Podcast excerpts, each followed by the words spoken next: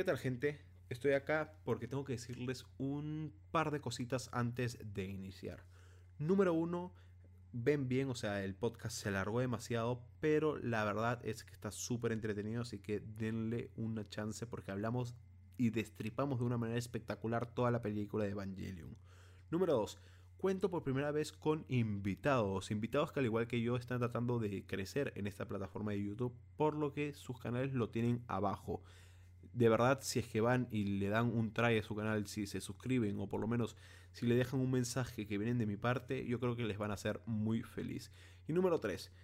Debido a que nuestros invitados son creadores de contenido que, digamos, no han mostrado su cara aún y no quieren hacerlo, este podcast simple y llanamente cuenta con audio. Es por eso que no van a poder verme y no van a poder verlos a ellos, pero es algo totalmente respetable y que tenemos que aceptar. Por lo que simple y llanamente van a ver ahí un wallpaper de Leva 02 de Evangelio. Y bueno, espero que disfruten de igual manera el podcast porque bueno, esto está pensado para hacerse de forma auditiva. Yo les recomiendo que lo pongan en un segundo plano y que se pongan a hacer alguna otra cosa, que cocinen, que hagan lo que sea y que lo tengan ahí escuchando porque la charla está muy interesante. Ahora sí, vamos con el podcast. ¿Qué tal gente? Estamos acá en un nuevo episodio de Charla de Frikis acá en el podcast que la verdad les ha estado gustando bastante. Y hoy tenemos dos invitados especiales, dos invitados que la verdad me entusiasma bastante traer porque son los primeros invitados que al igual que yo tienen un canal de YouTube dedicado al anime, al manga, o sea, todo lo que nos gusta. Y hoy nos acompaña, por un lado, Lauti, que obviamente tiene su canal en la descripción. Hola Lauti, ¿qué tal? ¿Cómo estás? Hola, ¿qué tal? Muchas gracias Mauri por la invitación. Y bueno, eh, la verdad que estoy muy contento porque vamos a poder hablar un poquito de, Eva. Y bueno, eh, te agradezco nuevamente. Lauti desde las bellas Argentinas, un crack de cracks. Como digo, tienen el canal en la descripción y hace bastante buenos videos. Y por otro lado, tenemos a Ryu, que tiene su canal nada más ni nada menos que nuestro lugar favorito. ¿Qué tal, Ryu? ¿Cómo estás? Bastante bien, muy emocionado por la oportunidad.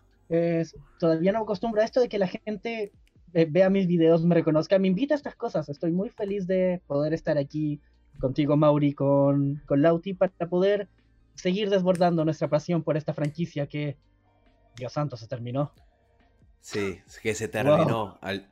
Algunos dicen por fin se terminó, otros que querían que se terminara lloran luego de que se haya terminado. Yo, yo todavía no sé cómo me siento. yo igual, o sea, estoy ahí como no sé qué sentir, pero bueno. Así como han escuchado y como seguramente han visto en el título y han visto en la miniatura, hoy nos encontramos para hablar de nada más ni nada menos que Evangelion, más específicamente de la última película de Evangelion.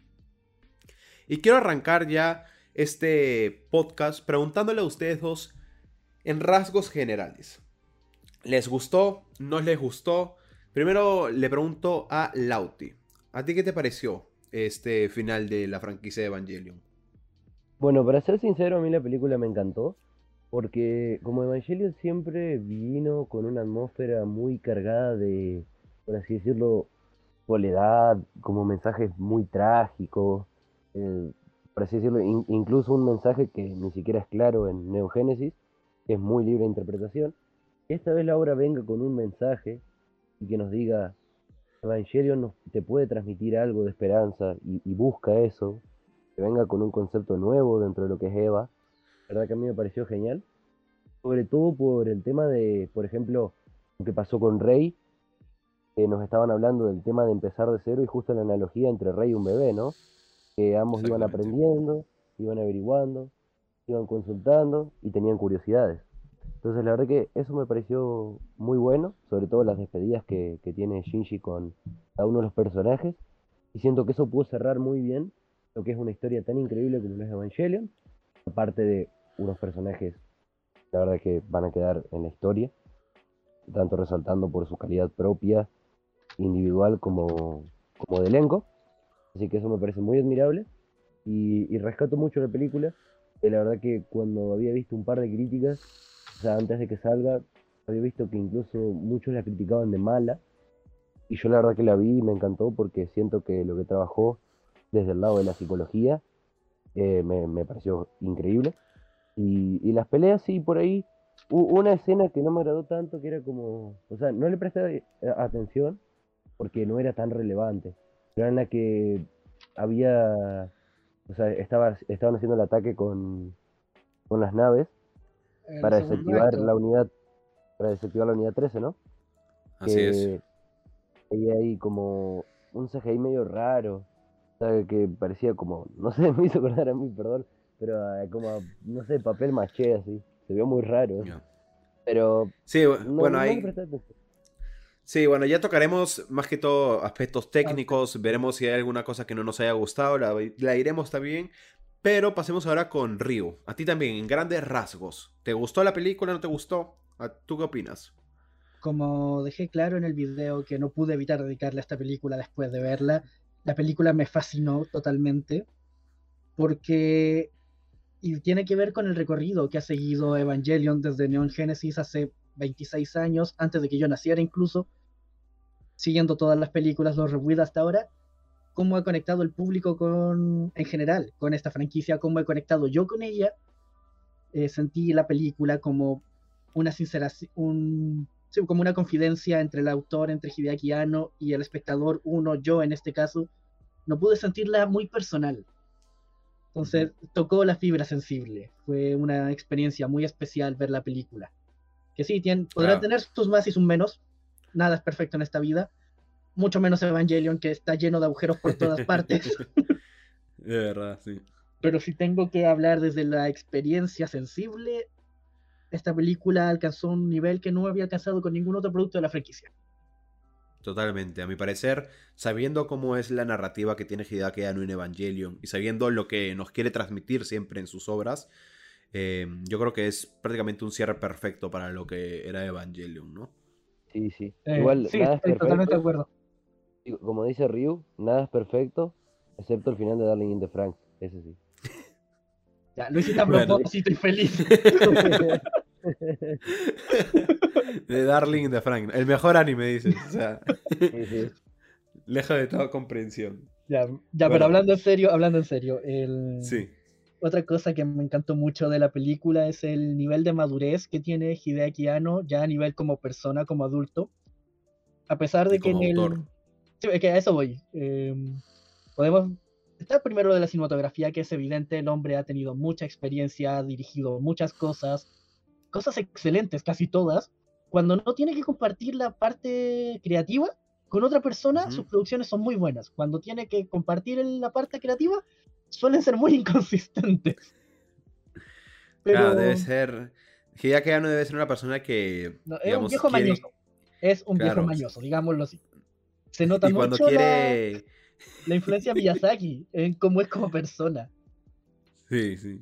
Pero me refiero como adulto, como, cuánto ha crecido desde que produjo, dirigió Neon Genesis Evangelion a este punto.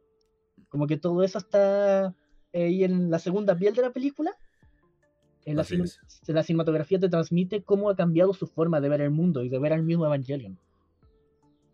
Algo interesante que justo Ryu dijo es que acá nos encontramos tres personas que nacieron después de que el primer anime, es decir, Neo Genesis Evangelion, haya sido estrenado, ¿no? Qué loco que un anime que es de los 90, si no mal recuerdo, 95. Este, nos haya, claro, del 95 nos haya llegado tan, nos haya calado tan hondo a nosotros, que por más de que hayamos nacido después, nos encontramos acá ahora hablando de su gran final, ¿no?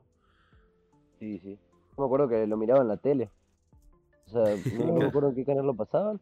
Igual, digo, lo miré de chiquito, no entendí nada. No, entendí nada. Totalmente. La típica. La típica. Pero bueno, ahora sí. Luego de haber hablado ya en grandes rasgos, metámonos un poquito más en lo que es la película, ¿no? Y esta película se puede separar en dos, en dos grandes actos, ¿no? Eh, tenemos el primer acto, que es prácticamente la primera. Yo, yo, diría bueno, que es solo que el segundo la verdad, es corto. Es tan frenético y tan corto que se pierde un poco. Sí, sí, sí, la verdad sí. El tercero ya es cuando se meten, bueno, ya, cuando te la, loco, la, parte profunda. La parte profunda.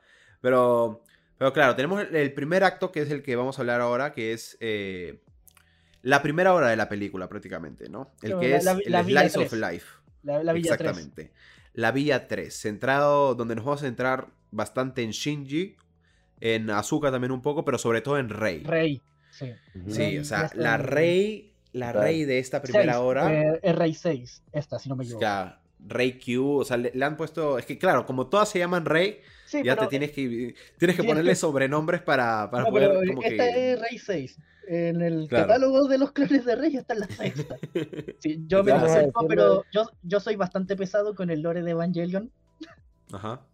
Yo lo siento mucho, sé que el lore es irrelevante, que es un, es un tapiz decorativo muy bonito y muy complejo, que distrae de lo que realmente importa, pero eh, No, pero es hermoso. A mí, a Yo- mí también me encanta. Eso mismo, Sí. yo me obsesioné de muy chico, desde muy chico con el lore de Evangelion, es una espina que no puedo sacarme.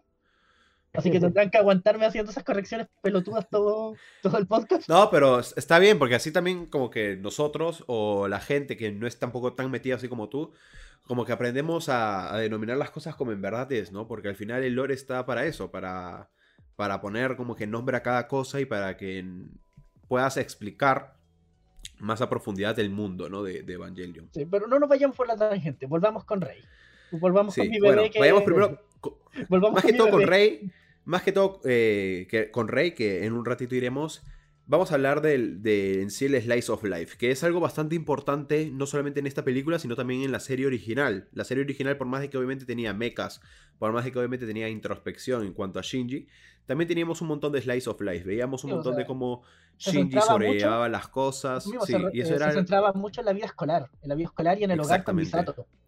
Totalmente de acuerdo. O sea, eso fue algo que cuando yo veía la, peli- la película, perdón, digo, la serie original, era algo que a mí me gustaba muchísimo y que sentía que, por ejemplo, en la tercera película, en, en el Falta. Reveal 3, como se falta muchísimo. Se- se porque en el Reveal audiencia. 1, Exacto. totalmente, porque en el, en el 1 y en el 2 lo tienes, porque dentro de lo que cabe, por más de que obviamente no es, eh, digamos, un rehecho, porque en esta película nos enteramos de que este, es una secuela, digamos que tenemos mucho, muchas cosas que sucedieron también en la primera en la primera obra, ¿no? Y ahí tenemos Eh, un poquito de Slice of Life. De hecho, si me preguntas a mí, antes de que saliera Rise Upon a Time, mi parte favorita de todos los rebuilds era toda esta como subtrama tangente de 2.0 de Ok. Azu- Azuka y Rey cocinando. Ah, muy lo, buena. lo- lo encontraba tan adorable, tan, tan simple, tan natural. Era como, esto de verdad está pasando en el mundo que está siendo invadido por Los Ángeles y estas personas de verdad están intentando seguir adelante a pesar de todo lo jodido que es y lo jodido que sabemos que se va a poner. Totalmente. Era, yo estaba ahí diciendo, dale, o sea, ya no quiero ver a Los Ángeles. Simplemente muéstrame a Rey cocinando. Es lo único que quiero ver, por favor. Dime que la cena va a salir bonita, por favor. No era, Era, uno veía a Rey cocinando, Azuka cocinando y era crónica de una muerte anunciada eso. Sí, Claro, no era o sea, eh, decir, dale con todo, sino prende más fuerte el horno y listo. No, no, que No, se eh. sube la sopa. no, y aparte, o sea, y el final es que tiene, o sea, al final se fue a la verga toda esa. No, Pero bueno. Villa 3.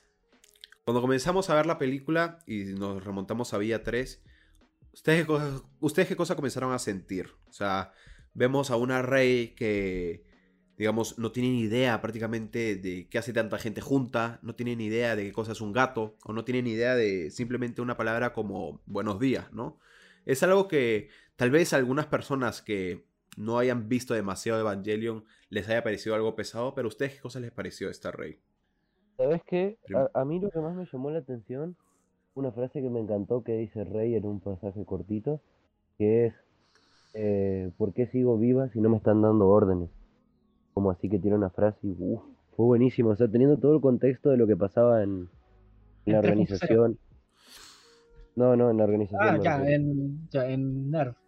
En Nerf, O sea, teniendo todo el contexto de lo que pasaba, eh, de que básicamente se veía obligada a seguir las órdenes y que no le quedaba otra alternativa, el hecho de que, por así decirlo, empiece a vivir por sí misma y experimentar distintas sen- sensaciones, averiguar sobre lo que ocurre, decir, eh, bueno, voy a ir a tal lado, eh, eh, es como mu- mucha independencia del personaje en ese sentido, de vivir su propia vida y, y disfrutarla, porque la verdad que Rey, Ella la- Bien. sí, o sea, Rey era feliz trabajando, eh, que de hecho preguntaba que era un trabajo. Rey era feliz cuando, cuando vio al bebé. Rey era feliz en un montón de Totalmente. O momentos. sea, el, el momento cuando Rey va a buscar a Shinji se encuentra con Asuka y Asuka le, le cuenta, le dice la verdad que los modelos Ayanami están preprogramadas para interesarse por Shinji. Y Rey dice, ok, no, no Está me bien. molesta, no me molesta, eso está bien.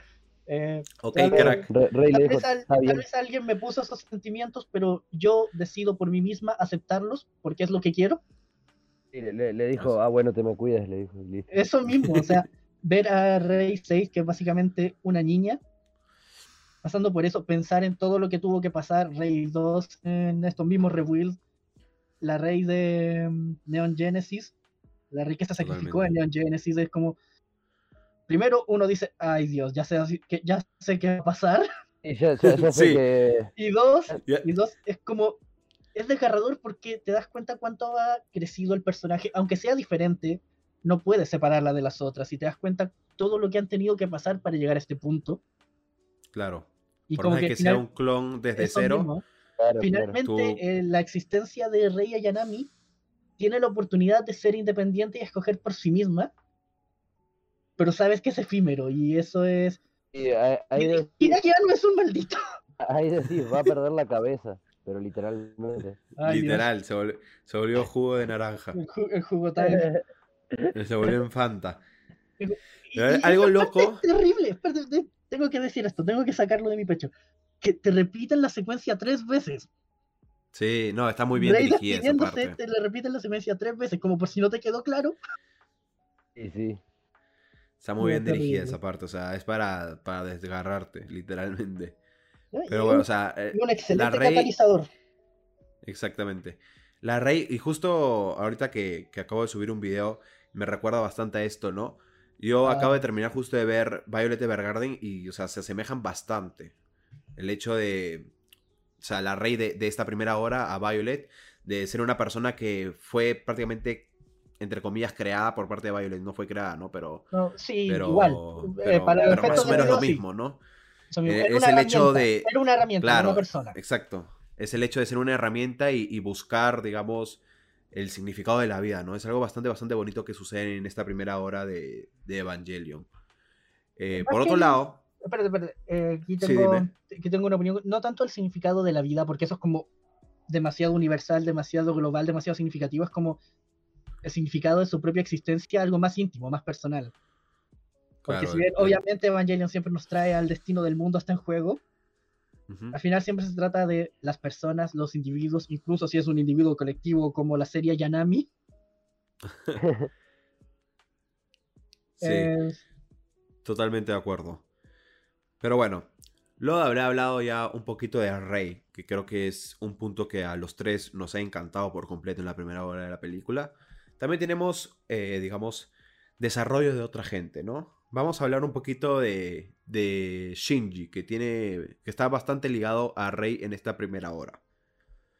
Tenemos nuevamente un Shinji que era, o sea, que como mucha gente lo ha dicho ya, que se ha vuelto un meme y todo, ¿no? Tenemos al, Shinji llorón, al Shinji que se pone en una esquina, que obviamente, si sabes leer al personaje, sabes que es un personajazo y que lo que está haciendo prácticamente es de lo más humano co- que podría sí, ser. o sea, es consecuencia de todo lo que ha tenido que pasar el pobre, o sea, necesita Sí. un abrazo. Y el, el- Totalmente. el- el perfil psicológico que tiene es tremendo porque se rige mucho de lo que es, eh, uno, lo que es el tema del estrés postraumático, o sea, lo consumió mal entre todas las cosas que pasó. Y segundo, eh, no me acuerdo cómo se llama este término, pero hay uno eh, de los trastornos también que no te permite hablar, o, o sea, puedes hablar técnicamente por las cuerdas vocales y demás, pero no, vi- viste que al- al principio de la película, Bueno, no le sale la voz. y sí, eso se siente, se siente que no le sale la voz, no que no quiere hablar. Eso es, es un trastorno que tiene Shinji también, me pareció buenísimo, y, y también el hecho de que, de, de que por así decirlo, se sienta culpable es totalmente lógico, pero más lo, lo que hace Asuka, Eso, porque, eso quería de- decir yo. Esto que, sí, eh, como, como mencionabas, eh, ya es un meme que Shinji está ahí tirado en la esquina, llorando, sufriendo, penitente. eh, mientras el mundo sigue girando a su alrededor para bien o para mal, generalmente para mal. Y Para todo- mal. Eso mismo, y todos ya conocemos la rutina, como bien dices, llevamos viéndola por décadas. Y Así es. el autor Hideaki Anno también sabe eso, también sabe que lo sabemos, y me encantó lo que hizo con el personaje de Azuka, como para mantener esto dinámico, que no sintiéramos que estamos viendo otra vez el mismo trauma que es necesario que el personaje pase de nuevo para que prenda de una vez. Pero ahora, ahora Azuka le dice las cosas de frente, se las dice directamente. Sí, Sí, y Sí. fuera de que Sí. se lo dice de frente, ya no hay metáforas, es como, oye, esto es lo que necesitas escuchar, no quieres escucharlo, pero me da igual. ¿Es madura? Y, y- y fuera de eso, o sea, nosotros sabemos el temperamento de Asuka, conocemos que aparte de ser colérica y depender mucho de lo que, de lo que piensen de ella, al menos por lo menos en Neon Genesis, que, que está muy ligada a lo que es pilotear el EVA, y por ahí va la construcción del, del perfil psicológico del personaje, más al, al hecho de qué opinen sobre ella y, y enaltecerse a sí misma por un talento y depender de eso. Entonces, ver ahora como una Asuka distinta en ese sentido que, que va directamente hacia Shinji y le dice, que mira, movete, eh, no sos el único que sufre y, y qué vas a hacer toda tu vida, vas a estar pendiente de decir, bueno, me pasó esto, soy culpable, o te vas a levantar. Entonces, si vos- sea, si vos tenés el- claro, porque si vos tenés el contexto del personaje, o sea, sin contexto te puede parecer sutil, eh, que de hecho hasta con contexto sigue siendo hostil en cierto punto. Sí, pero, el- Pero, pero ahí vos entre cuántos se conocen. cuán- Sí, y cuántos se conocen esos dos, la confianza que se tienen. No, y, cuánto juntos. ha pasado también, cuánto ha pasado Azuka por Shinji también. Es- o sea, eso mismo, o recordemos que sea, es cuando le dice yo, cre- yo crecí antes que tú, totalmente. ese momento es como, uy, ese- Hay que ahí recordar también tocó el punto. que sí, o sea, hay que recordar que, o sea, han pasado 14 años de los cuales, o sea, Azuka ha estado también bastante tiempo, digamos, viva. No sé si los 14 bueno. años enteros. No lo sabemos, pero... sí sabemos que ha estado peleando. Mientras Shinji Claro, estaba ya- en el ataúd, ella estaba peleando fue ella que lo fue a buscar. Claro. Así es. O sea, hemos visto que. Bueno, y hemos visto también que, que Asuka sabe todo lo que ha hecho Shinji, ¿no? Y sabe que. O sea, Shinji causó prácticamente el. El, El casi tercero, tercer casi impacto. tercer Me da impacto. tan- el, Me da tanta El risa ese título. el Que- casi tercer es impacto, el casi cuarto impacto, y, o sea, y, y todo lo que ha hecho, ¿no? O sea. eh, me da Azu- mu- Asuka ha estado ahí y es me- totalmente normal entender Pero, que. Termina, termina, termina. que es, eh, digo, que es totalmente normal llegar a entender que ya está harta de él, ¿no? O sea, para ella también, como a nosotros, ya es como decir, otra vez este chico se está poniendo ahí a llorar. Así como la gente eh, se quejaba de que Shinji... Sí, pero digo, termina, así termina, como... Sí, digo, así como la gente se quejaba de que Shinji llora y también dicen, ¿no? Yo le tiraré un puñetazo. Yo siento que Asuka es un poquito la, representación, ¿no? De eso, dentro del universo. O sea, Sí. justo en, en esta, en esta primera hora. Y Sí, la pero- diferencia, ¿no? Porque, O sea, eh, lo ajá, y la diferencia, la diferencia, porque en Neon Genesis, eh, Asuka manifestaba esos comportamientos de, de querer golpearlo y demás, ah, eh, mucho porque reflejaba lo que ella nunca quería demostrar, todos sus miedos, todas sus inseguridades, y acá es La, la- la vulnerabilidad. Así es. Exacto. Es que- eh, pero es que también reflejando- es. Es por otra cosa pasas- también. Es que. Eh, eso. por un- eso Es por algo el- Lo que me el- parece más fascinante de esta interacción, perdona que te interrumpa, el, Dale, que dale, tú dale. Azuka, Azuka sí está, o sea, haciendo lo que el público, como, oye, alguien dele una cachetada como que se espabile, pero no es porque está llorando. Azuka no le recrimina a Shinji ni siquiera el casi tercer impacto, le recrimina el que es un indeciso, que no sabe tener determinación. Le dice, oye, concéntrate, enfócate en algo, haz ese algo. No me importa si destruyes el mundo, si me matas a mí, si los matas a todos, o si casualmente finalmente se te ocurre la peregrina idea de madurar, de ser feliz, pero hazlo, escoge algo. Claro, Azuka déjalo lo que- lo que le cae mal de Shinji es eso, o sea, el, el que no se ha decidido, el que no, no pueda hacer algo por su cuenta, ¿no? Y que, que necesite de otras personas que lo ayuden. Es algo que ella no Claro. quiere, porque por su forma de ser, más que todo, ¿no? Sí, sí, aparte, en como digo, en la serie original, o sea, lo que nos recalcaba mucho era, eh, o sea, lo que estaba diciendo, pero no pude terminarlo bien, es Perdón. que no pasa nada, Río.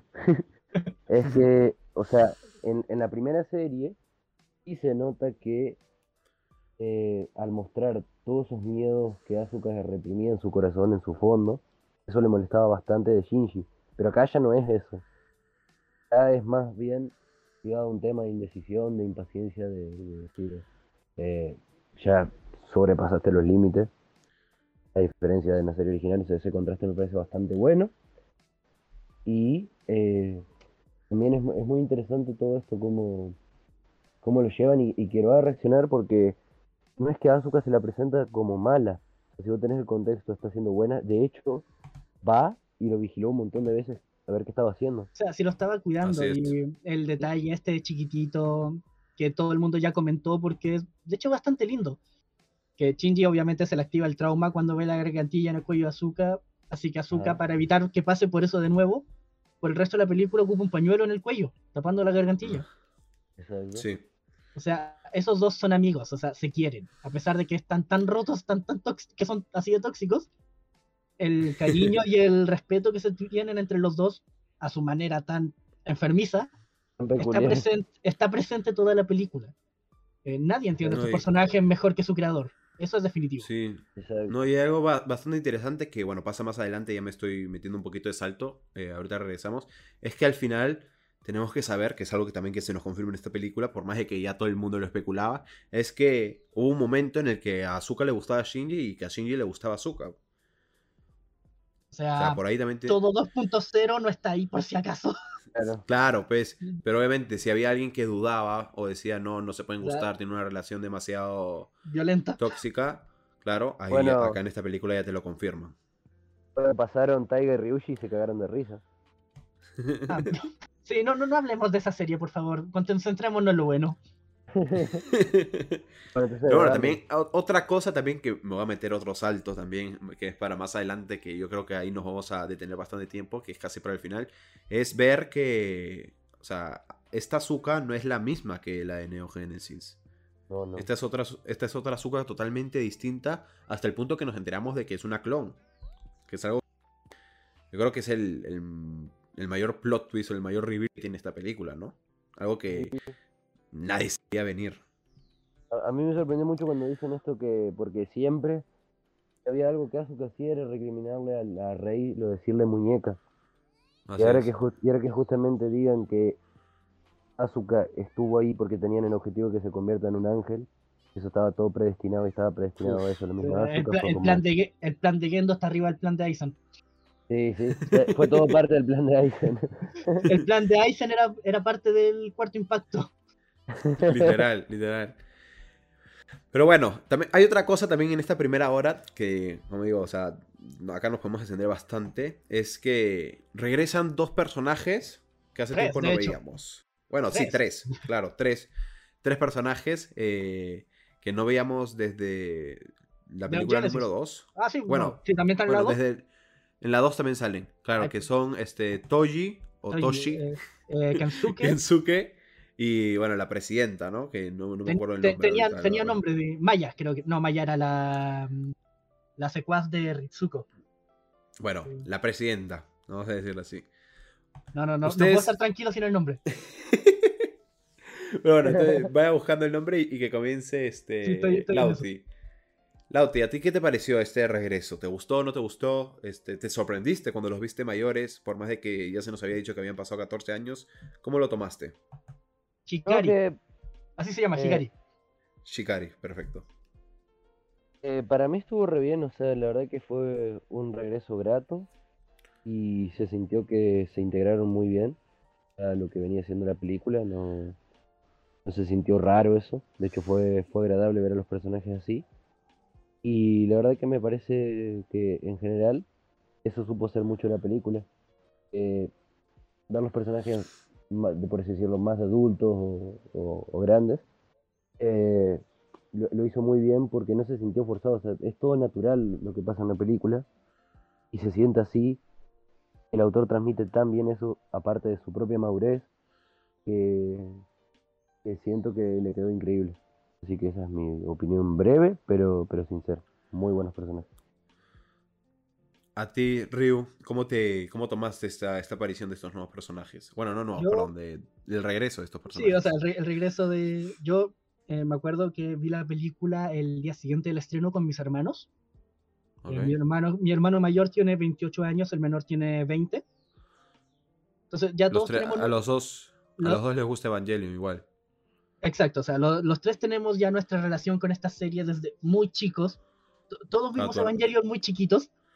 Perfecto. Entonces hemos estado con esta serie por mucho tiempo. Cuando salió la película, dije, a ver, Giles, tengo, eh, tengo la película de Evangelion. Todos a la tele. Nos sentamos ahí, pedimos algo, nos fuimos a ver la película y los tres casi nos caemos del asiento cuando Shinji abre los ojos y está ahí eh, Toji. Suzuhara. Toji y Suzuhara, correcto. Yo, yo sobre todo porque de verdad no esperaba volver a verlos.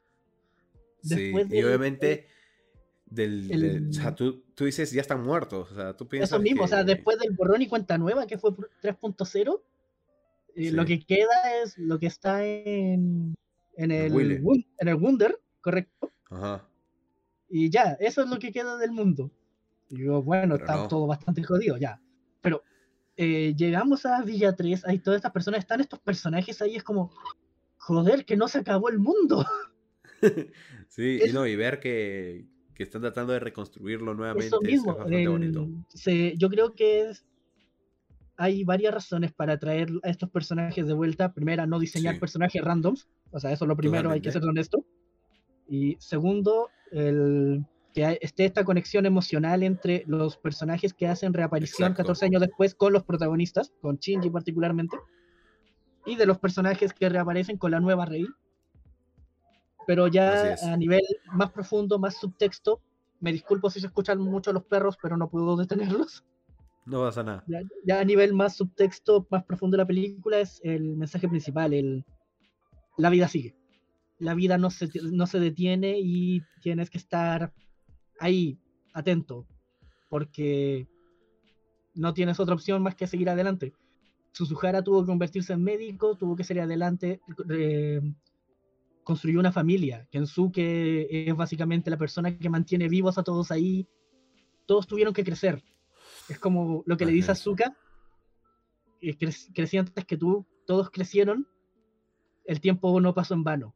Eso es lo que siento que representan, que regresen Hikari, que regrese Suzuhara, Kensuke. Es muy bonito. Y es algo Verlos también rep- que- representar este papel. Ajá, no, y es algo también que nos toma, y esto es algo que, que yo dije creo en mi video, que lo tomas bien, bien personal porque tú ves que los personajes principales no han crecido, pero tanto tú como personajes secundarios han crecido, ¿no? Y ves, o sea, y toman otro rol completamente como tú también ves la película desde otro punto totalmente distinto. Lo mismo, o sea que Hikari y Suzuhara hagan como de, de padres de rey es totalmente distinto. Es muy bonito, siente- sí, es muy bonito. O sea, eh, Kensuke siendo, siendo tan cariñoso con Shinji, tan paternal, o sea, diciéndole, tienes que hablar con tu padre, no puedes Ajá. permitir que la oportunidad se te vaya. Me da mucha risa Exacto. que Asuka dice como, quizás sea pedir mucho, hablamos de Sí, sí. Hikari. De- no, sí. De hecho, yo dije lo mismo mientras que, mientras que Kensuke decía eso, como tienes que hablar con tu padre. Oye, ¿te das cuenta del padre del que estás hablando? Y Azuka lo reafirma. Y eso es eh, esta palabra que le encanta a la gente que analiza anime. Es un foreshadowing. Que efectivamente hay que hablar. con- No lo esperaba. Yo, yo como. eh, han pasado 20 años, más de 20 años y jamás nos habíamos detenido a hablar con este hombre. ¿Cómo es posible? Totalmente, totalmente. Algo también este, interesante que pasa con estos personajes que tú más o menos lo dijiste es que Kensuke, que, que Toji, que, que bueno, que todos aquel- ellos, ellos conocen a nuestros, a nuestros chicos, conocen a Shinji, conocen a Asuka, conocen a Rei, entonces saben cómo tratarlos, ¿no? Algo que sucede, por ejemplo, con, con el padre de, de la que es la presidenta, Ah, sí, que le Que- recrimina a Shinji como, oye, ¿qué, qué que le haciendo? recrimina. Y ellos como que lo protegen porque saben cómo es, ¿no? Porque lo entienden, porque No, lo no está en condiciones de comportarse como un ciudadano modelo. Sí, es bastante, bastante eh, interesante eso, ¿no? También bastante Mm. interesante ver eh, la relación No. que tiene Kensuke con, con Asuka, ¿no? Yo me caí de poto, lo digo sin, sin, sin, sin vergüenza, yo me caí de poto de, puse las nalgas en el piso de la sorpresa cuando escuché a Azuka decir Ken Ken. Sí, o sea, yo creo que todos. Jamás todos lo vi venir. Yo creo que, a ver, es que claro, tenemos 14 años ahí en, en el medio, ¿no? Entonces, eh, Sí, puede haber no, pasado sí. lo que sea. Cuando lo, piens- cuando lo piensas tiene sentido y te das cuenta que Kensuke siempre fue alguien tan accesible, tan abierto, tan amable, como justo lo que necesitaba Azuka para poder abrirse, sincerarse y hacer más o menos la paz consigo misma para alcanzar el nivel de desarrollo que tiene en Twice Upon a Time. Así que es. tiene sentido. Y cuando te muestran esa escena, ahora yo voy a ser el que se pega un salto, te muestran esa escena al final en el mundo imaginario, por así decirlo, donde Kensuke toma el lugar de la muñeca con la que Azuka habla Ajá, y se quita Uh. la, la cabezota la gigante cabeza.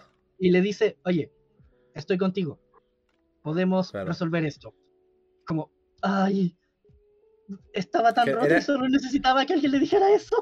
Es que era justamente lo que necesitaba, ¿no? Es, Eso, bien, bien, bien interesante. Sí, Aunque también te yo- tengo que decir, eh, me hubiera gustado que hubieran dado algún indicio en, en la película 2, ¿ah? Alguito, Es que yo- algún yo intercambio de palabras. Yo estoy seguro que esto no, no estaba planeado para la película. Sí, 2. yo también. O sea, cuando salió la película 2 no tenía pensado formar esta pareja, ni fregando. Pero Porque si no, hubiera hecho algo. Sí, no, sí, sea, tienes toda la razón. De hecho, yo. Una eh, mirada, un intercambio de, de palabras, lo que sea, ¿no? sí, Para yo que era digas, de los ok. que estaba. Yo era los que tenía la antorcha preparada por si Shinji y Azuka no acababan juntos. estaba listo bast- Sí, yo, yo siempre estaba a tope con esa pareja. De hecho, sigo estándolo. Pero quedó tan bien. Después de pensarlo así en frío, fue como. Esto era lo, lo correcto, lo necesario. Apagué la Es que- antorcha. Es que entiendes que, o sea, no podía darse, ¿no? O sea, entiendes Sí. que si hubieran estado juntos Pa- también pasó el momento. no Pasó, pasó el momento. El momento eran 2.0 y ya quedó muy atrás. Exacto. Pero, o sea, también, o sea, si estaban en 2.0, también te digo que no hubieran durado mucho, ¿ah? O sea, por- Ah, sí, tienes, tienes toda la razón, pero me habría hecho feliz. Mm. Claro, o sea, hubieran, hubieran durado si es que si es que se hubieran enamorado al final de esta película, ¿no? Cuando los dos ya Sí, han madurado. antes, pero an- ya, antes de ya que había pasado página. antes de que Shinji decidiera, ya sabes, joder el mundo. Totalmente. Pero bueno, ahora, ya terminamos de comentar la primera parte de la película. Lo que es Slice of Life, que ha sido ¿Cuánto llevamos? ¿Solo en el primer acto? 30 minutazos, la verdad. Pero bueno, Y no- no, podríamos pasa seguir, nada. estoy seguro. Podríamos Sí, o sea, seguir. podríamos seguir y seguir y seguir. O sea, recuerda que no hemos hablado prácticamente nada de lo técnico, de la buena fotografía que tiene Sí. y un montón de cosas más, ¿no? De hecho, yo pero- aprovecho menciono, objeto lo anterior antes de cambiar de punto, lo inteligente que fue traer de vuelta a los personajes para ahorrarnos presentaciones incómodas. También. Sí, tú- Sí, También, en o sea, una, también una película tan larga, así se ahorraron preciosos minutos. sí, no, y como digo, hay un montón de cosas también para comentar. Yo siento que en esta primera hora de película hay un montón de guiños a la serie original. O sea, hay un montón de planos que te recuerdan a, a títulos, por ejemplo, específicos Así, del eh, el, el capítulo. techo desconocido, la, el dilema del erizo, el teléfono que no suena. El teléfono que no suena también.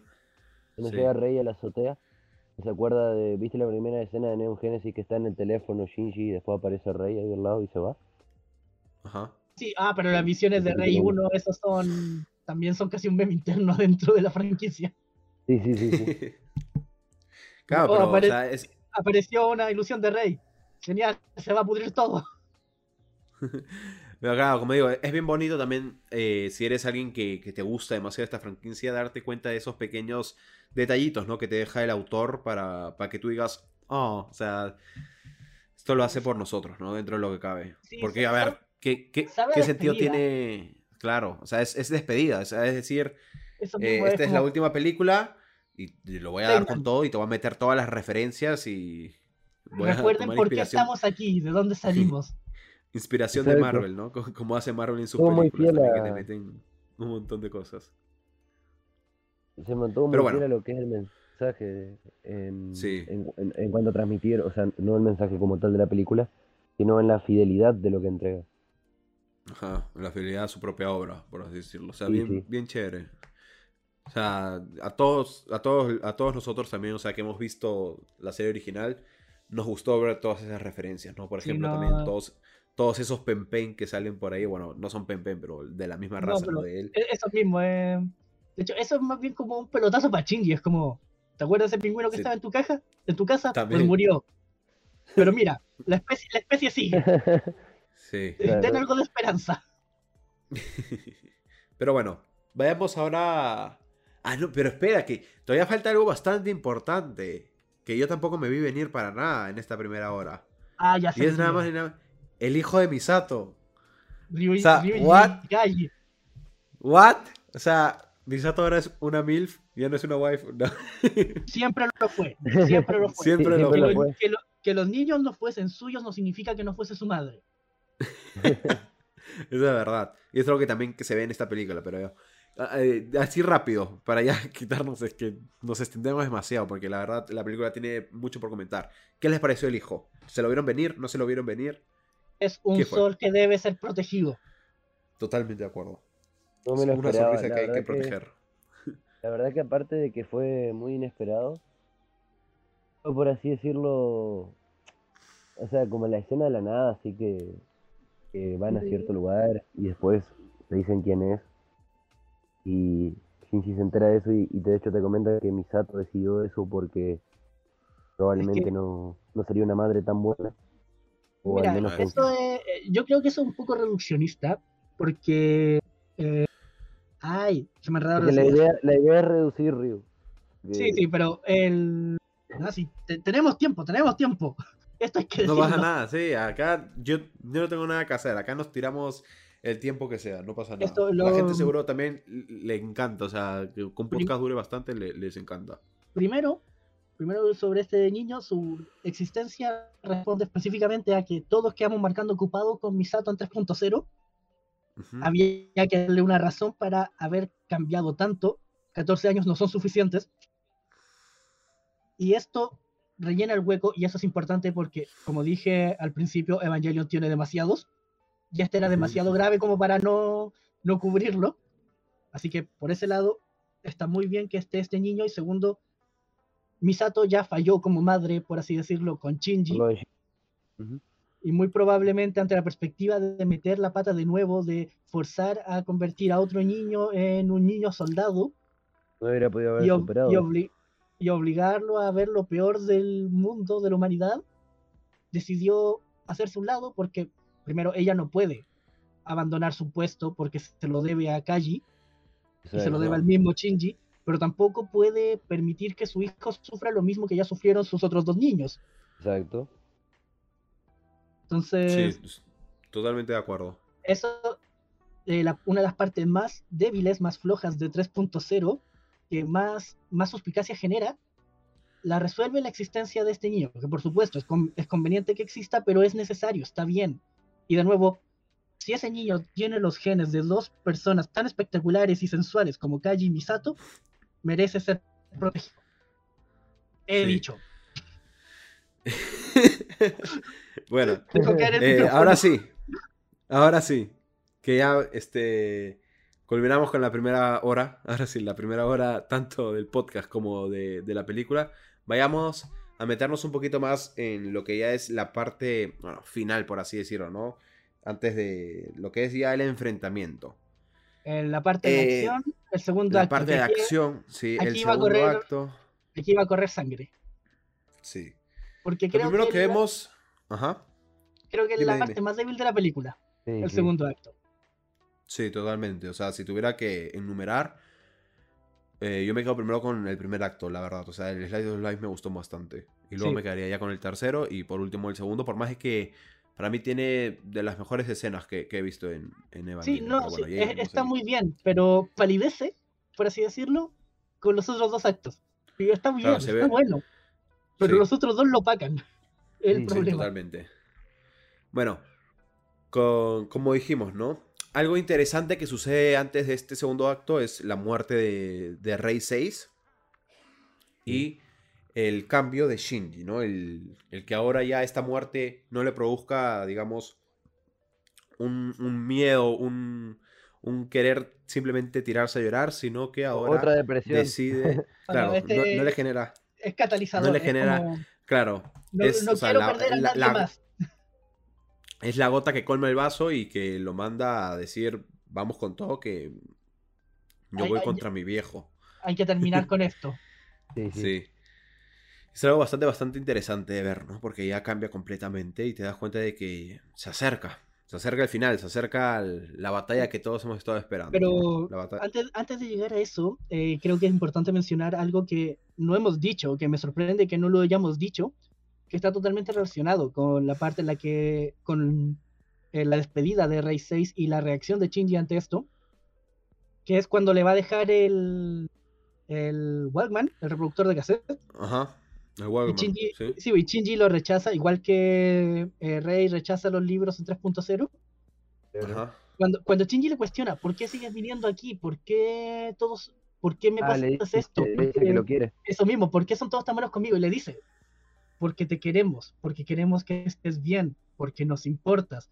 O sea, la, la frase que son normales para una persona con una vida normal, pero que alguien que ha sufrido tanto abandono, tanto abuso, Necesitaba. Que hasta eso mismo, que ha estado expuesto a tanta violencia como lo es Shinji, era lo que necesitaba escuchar, es lo que lo pone de vuelta en acción, que es- regrese a Villa 3, que se ponga a trabajar, que conozca al hijo, a Ryuji Kaji, y que cuando finalmente Rey fallece, cuando se vuelve tan inestable que deja de existir, en vez de derrumbarse una vez más, entienda que no puede permitir que las personas sigan peleando por él.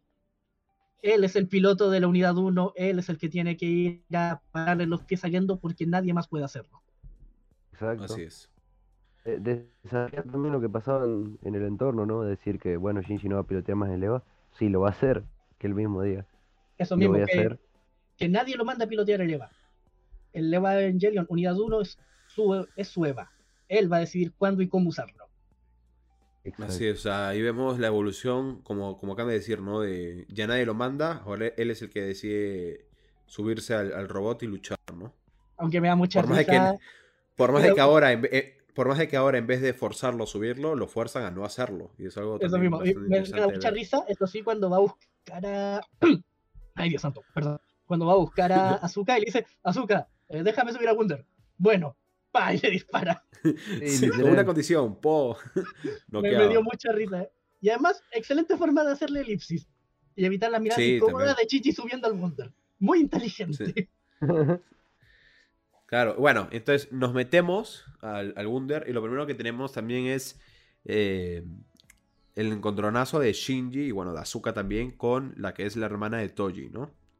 Un momento que a mí me gustó bastante y también que, que te mueve el corazón cuando le entrega, por ejemplo, a Asuka el, la foto de su hermano, ¿no? Y que ella se da cuenta de que su hermano Sí. ha podido conseguir una vida tranquila dentro de lo que cabe, ¿no?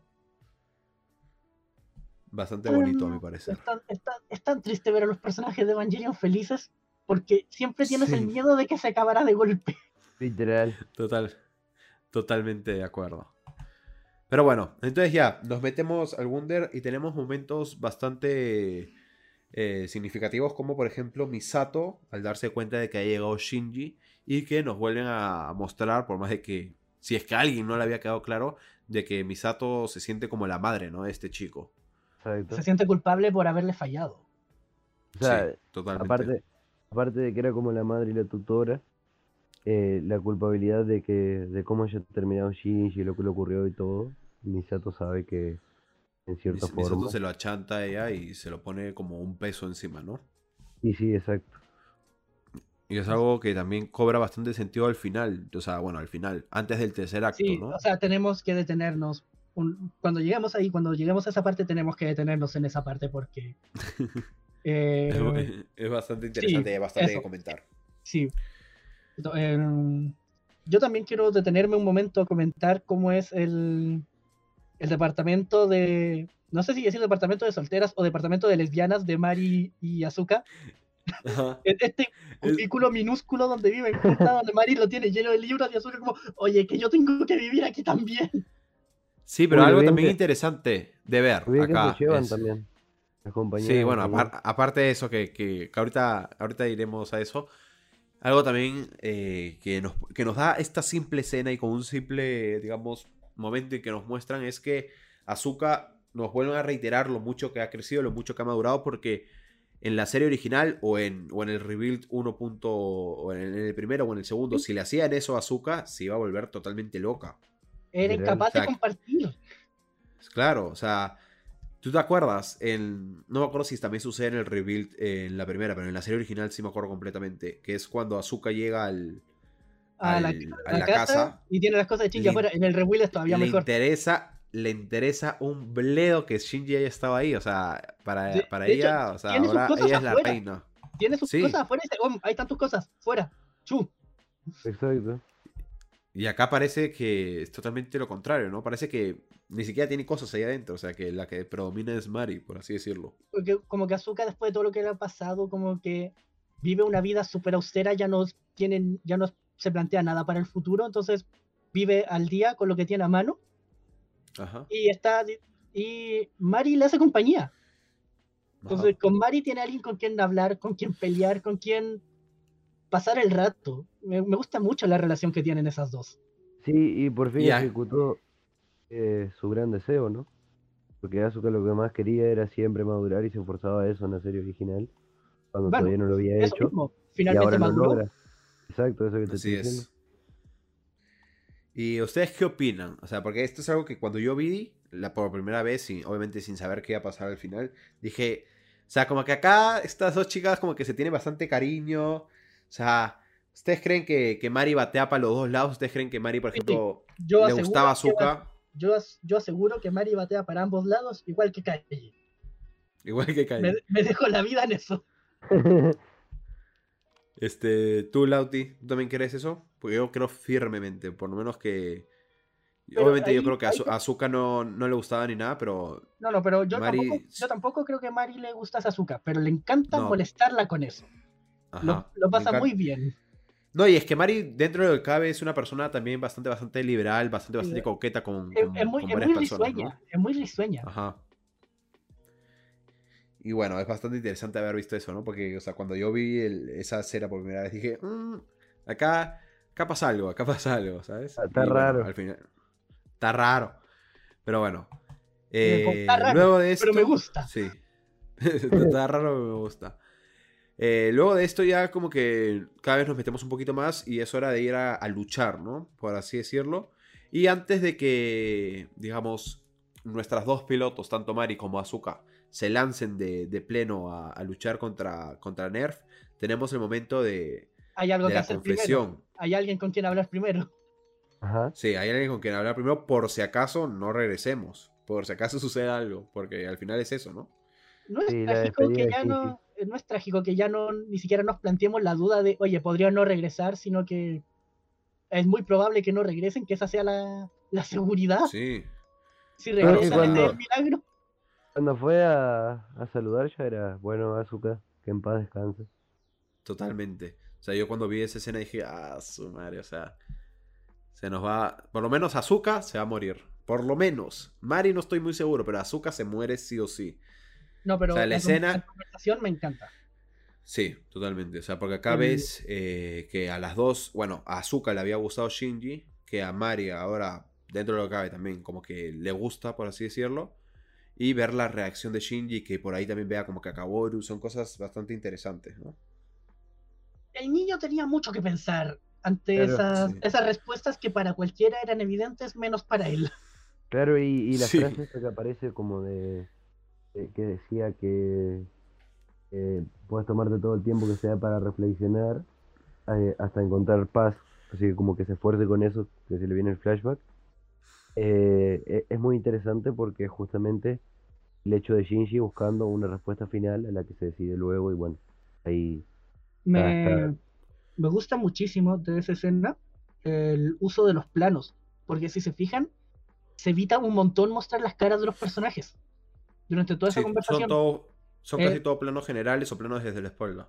Desde la espalda, desde el cuello, eh, desde generales, desde un ángulo donde no se ven las caras. Es una Exacto. conversación en la que como que todos sienten vergüenza de lo que están diciendo. Bueno, Mari no, pero tiene el plano de entender que sí. Entonces como es el momento de las revelaciones, de sincerarse y despedirse porque efectivamente puede ser la última vez. Y lo es-. Sí. Es la, es la parte mejor lograda Bueno. del segundo acto. Es que te genera la tensión por lo que viene a continuación. Exacto. A ti, bueno, a ti este Ryu que ya comentaste que para ti la pareja de, de Azuka con Shinji era una que antes de ver esta película te hubiera gustado que suceda. ¿Cómo. ¿Cómo sentiste este momento? O sea, cuando al fin, por más de que obviamente todos sabíamos que había pasado algo en el Reveal 2, o sea, ¿te Cuando- emocionaste al ver cuando- que, que Azuka le confesó al final todo a, cuando, Shinji o no? cuando se dio esa confesión, esas palabras, yo lo que hice fue extender mi mano sobre la mesa y recibir un billete de mi hermano mayor. Ah, tenías apuesta. Eso Tenía hice. una apuesta, pues. Tenía una Porque apuesta. yo tenía razón. Qué buena. Mire, qué lo, buena. lo interesante es saber cuánto ganaste. No, mil pesos, eh, eh, dólar, dólar y medio, pero lo importante es que gané, no cuánto. Lo importante es tener la razón. Bueno, bueno. Este. Y ahora ya nos metemos de lleno a, la- a- a los golpes. Comenzamos a comentar un poquito lo que es este el segundo acto en cuanto a, a espectacularidad. ¿Ustedes qué cosa les pareció el momento de, de enfrentamiento entre Nerf y Wille? Yo no entiendo. a ver tú. Ah, Oh, bueno, Lauti, Lauti, no, Lauti, Lauti. Eh, Lauti, a ver tú primero. La verdad que estuvo bastante bueno. Por el tema de que se vio muy reflejado eh, lo bien que estaba organizado, o sea, el tema de la organización propia de, de. Con, no solo con los planes de, del padre de Shinji, sino como el, el tema de que, de que pelean con Evas y, y todas estas Sino cuestiones. todos los porque- recursos que tenían. Exacto, porque el, el Eva al principio era como un símbolo de esperanza, el ángel de desesperación. Ahora todos los Evas son, o sea, hay Evas que son esperanza y son desesperación, y luego un ángel Sí. que supuestamente va a ser esperanza en vez que desesperación. O sea, es como un recurso muy bien utilizado eso. Y, y aparte de eso, yo lo que, lo que sentí, eso sí, fue que el CGI estuvo medio raro en una parte. Eh, ¿En qué parte más sea, específicamente? Hay una parte en la que se juntan, no sé si se juntan un montón de Evas o, ah, o lo- los, Eva- los Tebas Infinite cuando hacen el ese taladro. este, que se ve como papel maché así, se ve súper Ah, raro. sí. No, mira, yo estoy Ah, seguro que eso fue totalmente a propósito. El- no digo que se vea bien o mal. Hecho, eso a propósito se ve bastante mal. es. Mira, a mí me gustó. Independiente de si se ve bien o mal, estoy seguro que eso se hizo así a propósito porque Hideaki Anno, en su afán por hacer experimentos raros, decidió hacer animación de partículas. Así es. O sea, es, es ese momento, si no me recuerdo, eh, en el que Mari y Azuka se lanzan con Sí, su campo sí, AT, ¿no? Y Cuando go- juntan los campos contra- AT juntos. Ah, ok. Ya, ya, ya sí, ya sé cuál es. Sí, Ya, claro. O sea, que quiere hacer eh, experimento con un montón de partículas, ¿no? Por Eso mismo, sí. Y mira, A que mí se no me haya molestó. atrevido- eso mismo, que se haya atrevido a hacer experimentos raros en la que sería la última de las películas, me, me parece fascinante. O sea, el literalmente hacer todo lo que no hemos hecho hasta ahora. Ajá. Sí, o sea, e- es, bueno experimentar, pero no sé, o sea, no, no se me hizo tan agradable a mí a la vista. O sea, entiendo el contexto, estoy diciendo algo muy subjetivo, Sí, claro. pero, pero para mí se me hizo muy... O sea, no sé, sentía que estaba viendo Ah, hace ruido. Mágica. Sí, es que hace ruido, porque nada, ninguna otra cosa en la película, en todas las películas se ve así. Parecía, es- que Claro. estaba, parecía que estaba viendo la película de, de Madoka Mágica con las animaciones de las barreras de las brujas. Sí, porque... y, y- y entre eso es como... Porque Madoka tiene un arte que, que no se nota bruscamente el cambio No. entre el 2D y el 3D. En cambio en, en Evangelion, uf, Evangelion. iba Asuka apretando el, el- el botón de leva y se veía, no sé, como un jueguito. Y aparecía después del taladro y parecía, no sé, un... Berserk 2019, no, 2000 no No, no, no, no, ex- no exageres, no exageres. No, a, digo mí, a mi- a mi contraste. parecer, a mí Contraste. personalmente, eh, o sea, la- toda la película sí me gustó. Sentí que el CGI estaba bien, bien implementado. Hasta la parte final, que bueno, ya llegaremos ahí, que es la parte de la rey gigante y todo eso. es- Eso sí Pero- personalmente no me No, gustó. yo, yo, yo esa parte sí la voy a defender porque entiendo exactamente por qué se hizo así, pero a su tiempo. Una cosa a la vez. Sí, o sea, yo también lo entiendo, pero, o sea, es lo mismo que me pasa acá ahorita co- con, Lauti, ¿no? Que por Sí. más de que puedo entender que, que fuera hecho a propósito y todo, o sea, no, no me parece bonito a mi, a mi A gusto. mí, Pero bueno, de este trepidante segundo acto, la parte que se me hace más rara es. Se supone que había un Wunder y ya, Nerv logró hacer otro. Pero Ajá. luego resulta que tiene dos. Sí, sí, Pero en sí. realidad son tres. Y al final son cuatro. Y después salió cuatro. Eso mismo. Y Sí, ahí sí, viene otro Wonder. ¿Y eso dónde estaba? ¿Por qué hay tantos? No, no era tan difícil. ¿Cómo pilotea Fuyutsuki cuatro naves al mismo tiempo? Totalmente. yo o sea, yo entiendo que el veterano muchis- es, es grosso, es el mejor en lo que hace. Por eso Gento lo mantuvo a su lado todo este tiempo. Pero, Así pero es. es que son cuatro Wonders. O sea, pasa que. Son cuatro, de las cuales tres las está pelotando mediante control remoto, por así decirlo, ¿sabes? No, Hizo, hizo clones de sombra, ¿no? Naruto. Literal. no me molesta, Eso- pero Eso o estaba en piloto o estaban en piloto automático, ¿sabes? No, a ver, O- a ver, o ya- naves, naves en piloto automático no te hacen esas maniobras. No, no, Ryu, lo que pasa es que un fan de Evangelion, o sea, bien, bien, ¿cómo puedo decir? Eh, que rebusca así temas, en vez que decir que es un hueco, qué sé yo, te diría, pasa que las naves estaban enganchadas a piolas invisibles que no viste nunca. No, sí, mira, la, re- la respuesta lógica, lógica para Evangelion, claro, es que tenían el Dumi Plus, el piloto automático del EVA 1, Sí, medio pero el, el Dumi Plus es como súper directo, súper violento, no, no tiene estrategia. Claro, y acá hay una que, por ejemplo, se mantiene totalmente Se- oculta se- y aparece. eso mismo, y se esconde hasta el final, y es como, Pero eso fue todo lo Sí, contrario, sí. no tener estrategia. Fue literalmente no, eso se llama emboscada, Lauti. Estaba, estaba campeando. emboscada, emboscada es estrategia, campear es estrategia. O sea, en ese caso sí. En, este- en esta situación sí. No, Pero pero Fue un, un ataque sorpresa, fue. ¿qué, qué les pareció el EVA 02 Rambo? ¿Qué? Con todas estas cosas encima, con las mochilas O sea- llenas de explosivos y todo eso. Sí, era Rambo. Ah, Sí, pero Rambo. como a mí, como no apareció tampoco demasiado tiempo, no, no me disgustó, ¿sabes? Obviamente, si me hace escoger, prefiero el EVA 02 original. Ah, sí, es que el diseño, base, el diseño base es muy bueno. Sí, o sea, el diseño es, es bueno, es mi segundo favorito. Yo creo que el, el 01 es mi favorito, pero luego entraría el 02. Y bueno, verlo con tantas cosas sí fue como que al inicio fue un poquito, digamos, raro.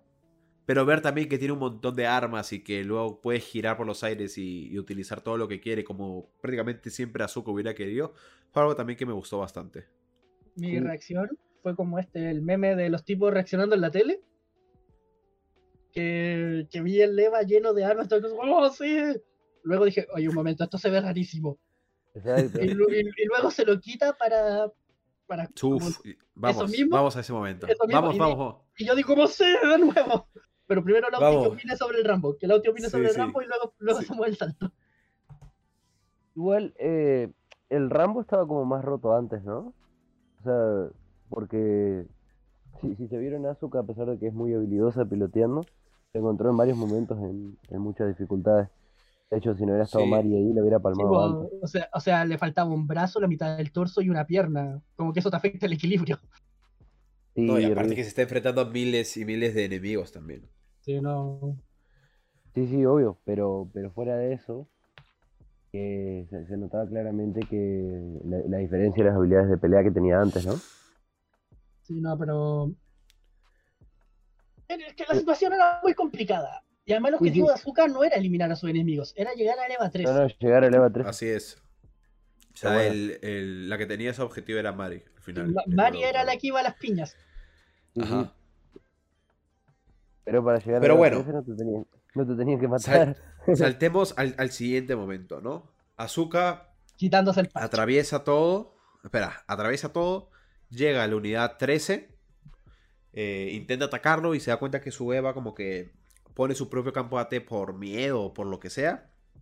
Y llegamos al momento en el que eh, Azuka decide utilizar este poder que se le había otorgado, eh, al, bueno, poder, por así decirlo, esta maldición, no sé cómo quieran llamarlo, que, que se le da al final de, de la segunda película, que es el poder, digamos, del ángel, El- ¿no? el Bardiel se llama. El ángel que invade Bardiel.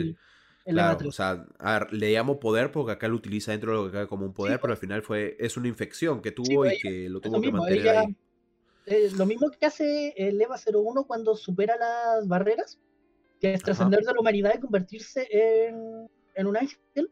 Asuka hace lo No. mismo, pero en vez de alcanzar un nivel de sincronización absurdo, ella lo hace porque tiene patrón azul. De hecho, ese momento cuando en el, en el Wunder, cuando dicen en el Wunder, eh, patrón Sí. azul, yo, yo ahí me emocioné un montón porque me, me devolvió a todos los momentos de chico cuando veía Evangelion y decía patrón azul y empezaba el montaje este de preparar los EVA, de sacar los tanques. Así es. Sí, lo, Sí. y lo mejor es la frase que dice, perdona, pero otra vez te voy a tener que hacer vo- volver a pasar por lo mismo. Y es como, eh, o sea, te das cuenta del vínculo cercano de Asuka con su Eva. Sí, Azuka ama Sí. su EVA, es adorable. Totalmente. O sea, Azuka.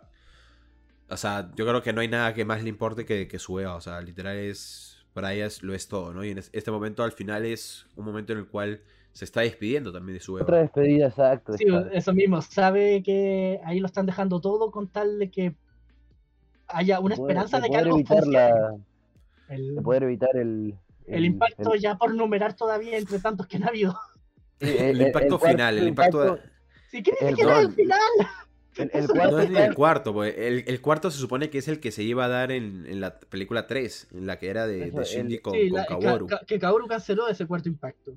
Claro. Eso, el- este se- a, este, a este como que le han dicho impacto adicional, por así no, no, decirlo. no, el, el impacto adicional se da dentro del cuarto impacto. Este no es el último como- impacto todavía. Es que son, son tantos el- impactos que. Bueno, ya pierde han- la sí. ya pierde el la ya pierde la numeración.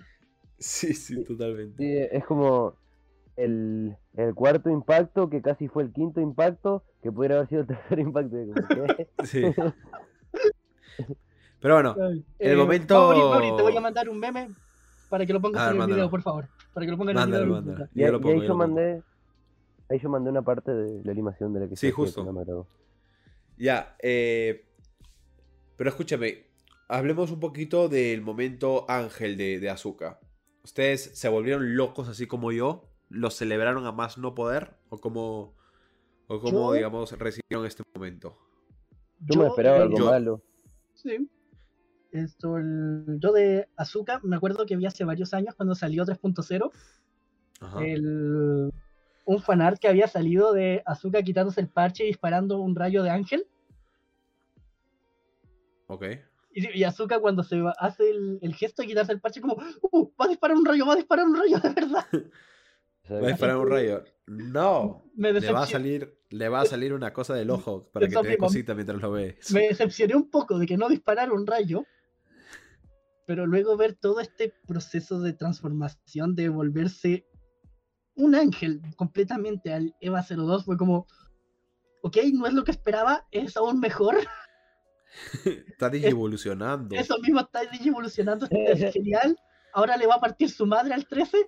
Y bueno, F. pasó lo, pasó lo que pasó. Y yo dije mm, que tenga que activar algo para romper esa barrera. Está medio raro. Dije, este va a despertar en cualquier segundo. Este está despierto, está Sí, baiteando. se, se está haciendo el pelotudo. Está campeando el cabrón, está campeando. Se está haciendo dormido. Está haciendo la táctica del muertito, ¿sabes? está ahí tirado. Fue horrible. me- me- yo, yo sentí ese momento cuando le atraviesa la garganta. Ajá. O sea, Yo- a mí, yo. Yo no me acuerdo si lloré en esta parte, pero casi. Es que Azuka es, podría ser mi personaje favorito de Evangelion. Y al final, dentro de lo que cabe, en este momento, como que no sabes como que si se ha muerto, no se ha muerto, como que no terminas de entender, ¿no? Porque pasa como que todo demasiado rápido y es como que se murió, no se murió, se la llevaron. O sea, ¿qué pasó? Yo, entendí que se murió en la que entendí que se murió en la que vi juguito de naranja. Yo, es que es muy frustrante eh, que nada de lo que hace Azuka funciona. Es que li- literal, o sea, eh, yo como decía Ryu que, que estábamos hablando hoy así de Eva, por ejemplo a, a Asuka le había hecho un análisis psicológico una vez que era cortito y, y de- quería hacer la parte 2 que era de los trastornos. Y hablando de Asuka, yo le decía, cada vez que veo Evangelion encuentro 10 trastornos más a Asuka. Y Asuka está igual o más jodida que Shinji, literal. sí, sí, y, Asuka cómo no va a estar así si no le sale nada bien. O Ujú. sea, Sí, Y Y se esfuerza Y de- tanto. Claro, y teniendo su personalidad que es querer dentro de lo que como que es el centro de todo y querer como que destacar, que no Sí, le sí, salga nada exacto. bien, la Eh, hunde. eh, que, que su personalidad sea querer, es- querer ser el centro, quien tenga éxito en todo y que no lo logre nunca, es el detonante que hace que caiga Asuka. Así es. Pero bueno, entonces, ¿les gustó la escena? ¿Creen que es de las Mm. mejores de, de la película? ¿Para ustedes es la mejor? ¿No es la mejor? ¿Qué opinan al final de la escena? Eso no, Eh, no creo que sea la mejor. A lo mejor no, pero mi favorita, para ser sincero. Ok, totalmente justo, pero yo, yo siento que hay muchas más cosas eh, que no son tan impactantes visualmente, pero que la carga que Y la desarrolló, carga emocional y emotiva esto- es tremenda. la carga que desarrolló, ni siquiera la franquicia, la misma película, hay unos payoffs sobre el final que considero que llegan mucho más profundo que ver a Leva 02 ser tan imponente de nuevo, sí. porque eso ya lo hemos visto. Incluso el- de la Claro. misma Asuka, la referencia al The End, cuando están hablando, que se ven todas las estrellas y está hablando con Shinji, hasta eso puede ser más emotivo de la propia Asuka. Así es. Pero sí es una escena maravillosa, eso definitivamente. Y, eh, verlo de color blanco también me gustó mucho. Estuvo, estuvo genial eso. Sí, o sea, una escena que al final es también, bueno, es una escena eh, de las más locas eh, y espectaculares que han habido, yo creo, en Evangelion, ¿no? Está esta escena, Sí, sí. bueno, está la de The End of Evangelion, también de Leva 02, que posiblemente es mi escena favorita de todo Evangelion. Sí, la, mía también, la, la de la Cuando lucha con contra... Las, sí, pa- las palomas zombies. es una Sí, locura que- esa escena. Lo, que otra, que también me, otra que también me vuelve loco es la del final de la segunda película, que es, bueno, el tercer impacto, por así decirlo. Es también otro momento espectacular, ¿no? Sí, sí, en la que Pero estaba bueno. Asuka. Aunque, espérate, Sí. aunque el- durante el tercer impacto es Mari la que pilota Leva 2, ¿no? Sí, no, pero me refiero. El, el Eva, el- Pero no me refiero acá el, eh, por, por el EVA 2, sino por, por Shinji, por el EVA 01, digo. mm, sí, no, Claro. la escena, Eh, sí, la escena es simplemente espectacular. Aunque si hablamos de mi escena favorita de todos los Rewill, es de 2.0 también, cuando se enfrentan a, aguarda, que continúen hablando mientras que yo, recuerden, si no me di- acuerdo el nombre lo busco. Ya, este, algo que también tengo que decir de esta escena, no sé si a ustedes les pasó, es que, madre, o sea, cómo, este, brilla tanto la escena que terminan doliéndote los ojos, o sea, ¿sabes? El campo AT se intercambia tantas veces que parece que te da un ataque epiléptico, literal. No sé si a ustedes también le pasó lo mismo. Ah, sí, sí, lo, lo- lo comparto. Me O encantó, sea, pero sí es bastante te quema la vista. Sí.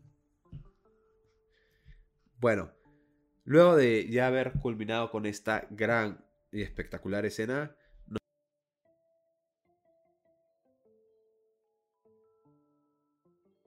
Eh, Espera, paréntesis, lo encontré. Eh, Dígame. Sajakiel. Sajakiel, cuando se enfrentan al ángel que cae del espacio, ok. que tienen que colaborar los tres Evas para detenerlo. En, Ah, Rewi- ese es- en Rewill 2, toda la secuencia, desde que cortan los cables umbilicales Ajá. hasta que destruyen el núcleo, eh, tiene que ser mi escena favorita de toda la franquicia de Evangelion. O sea, Ah, el- ya. los corriendo, rompiendo la barrera del sonido, Shinji deteniendo solo con el campo AT el impacto del, ángel contra el piso. Sí, es, es una Me, locura. me- me Eh, sube la bilirrubina. Mi escena favorita Este de, de Evangelion es la, la- Bueno, es todo el, en general el pasado de Asuka. Estamos de flashback.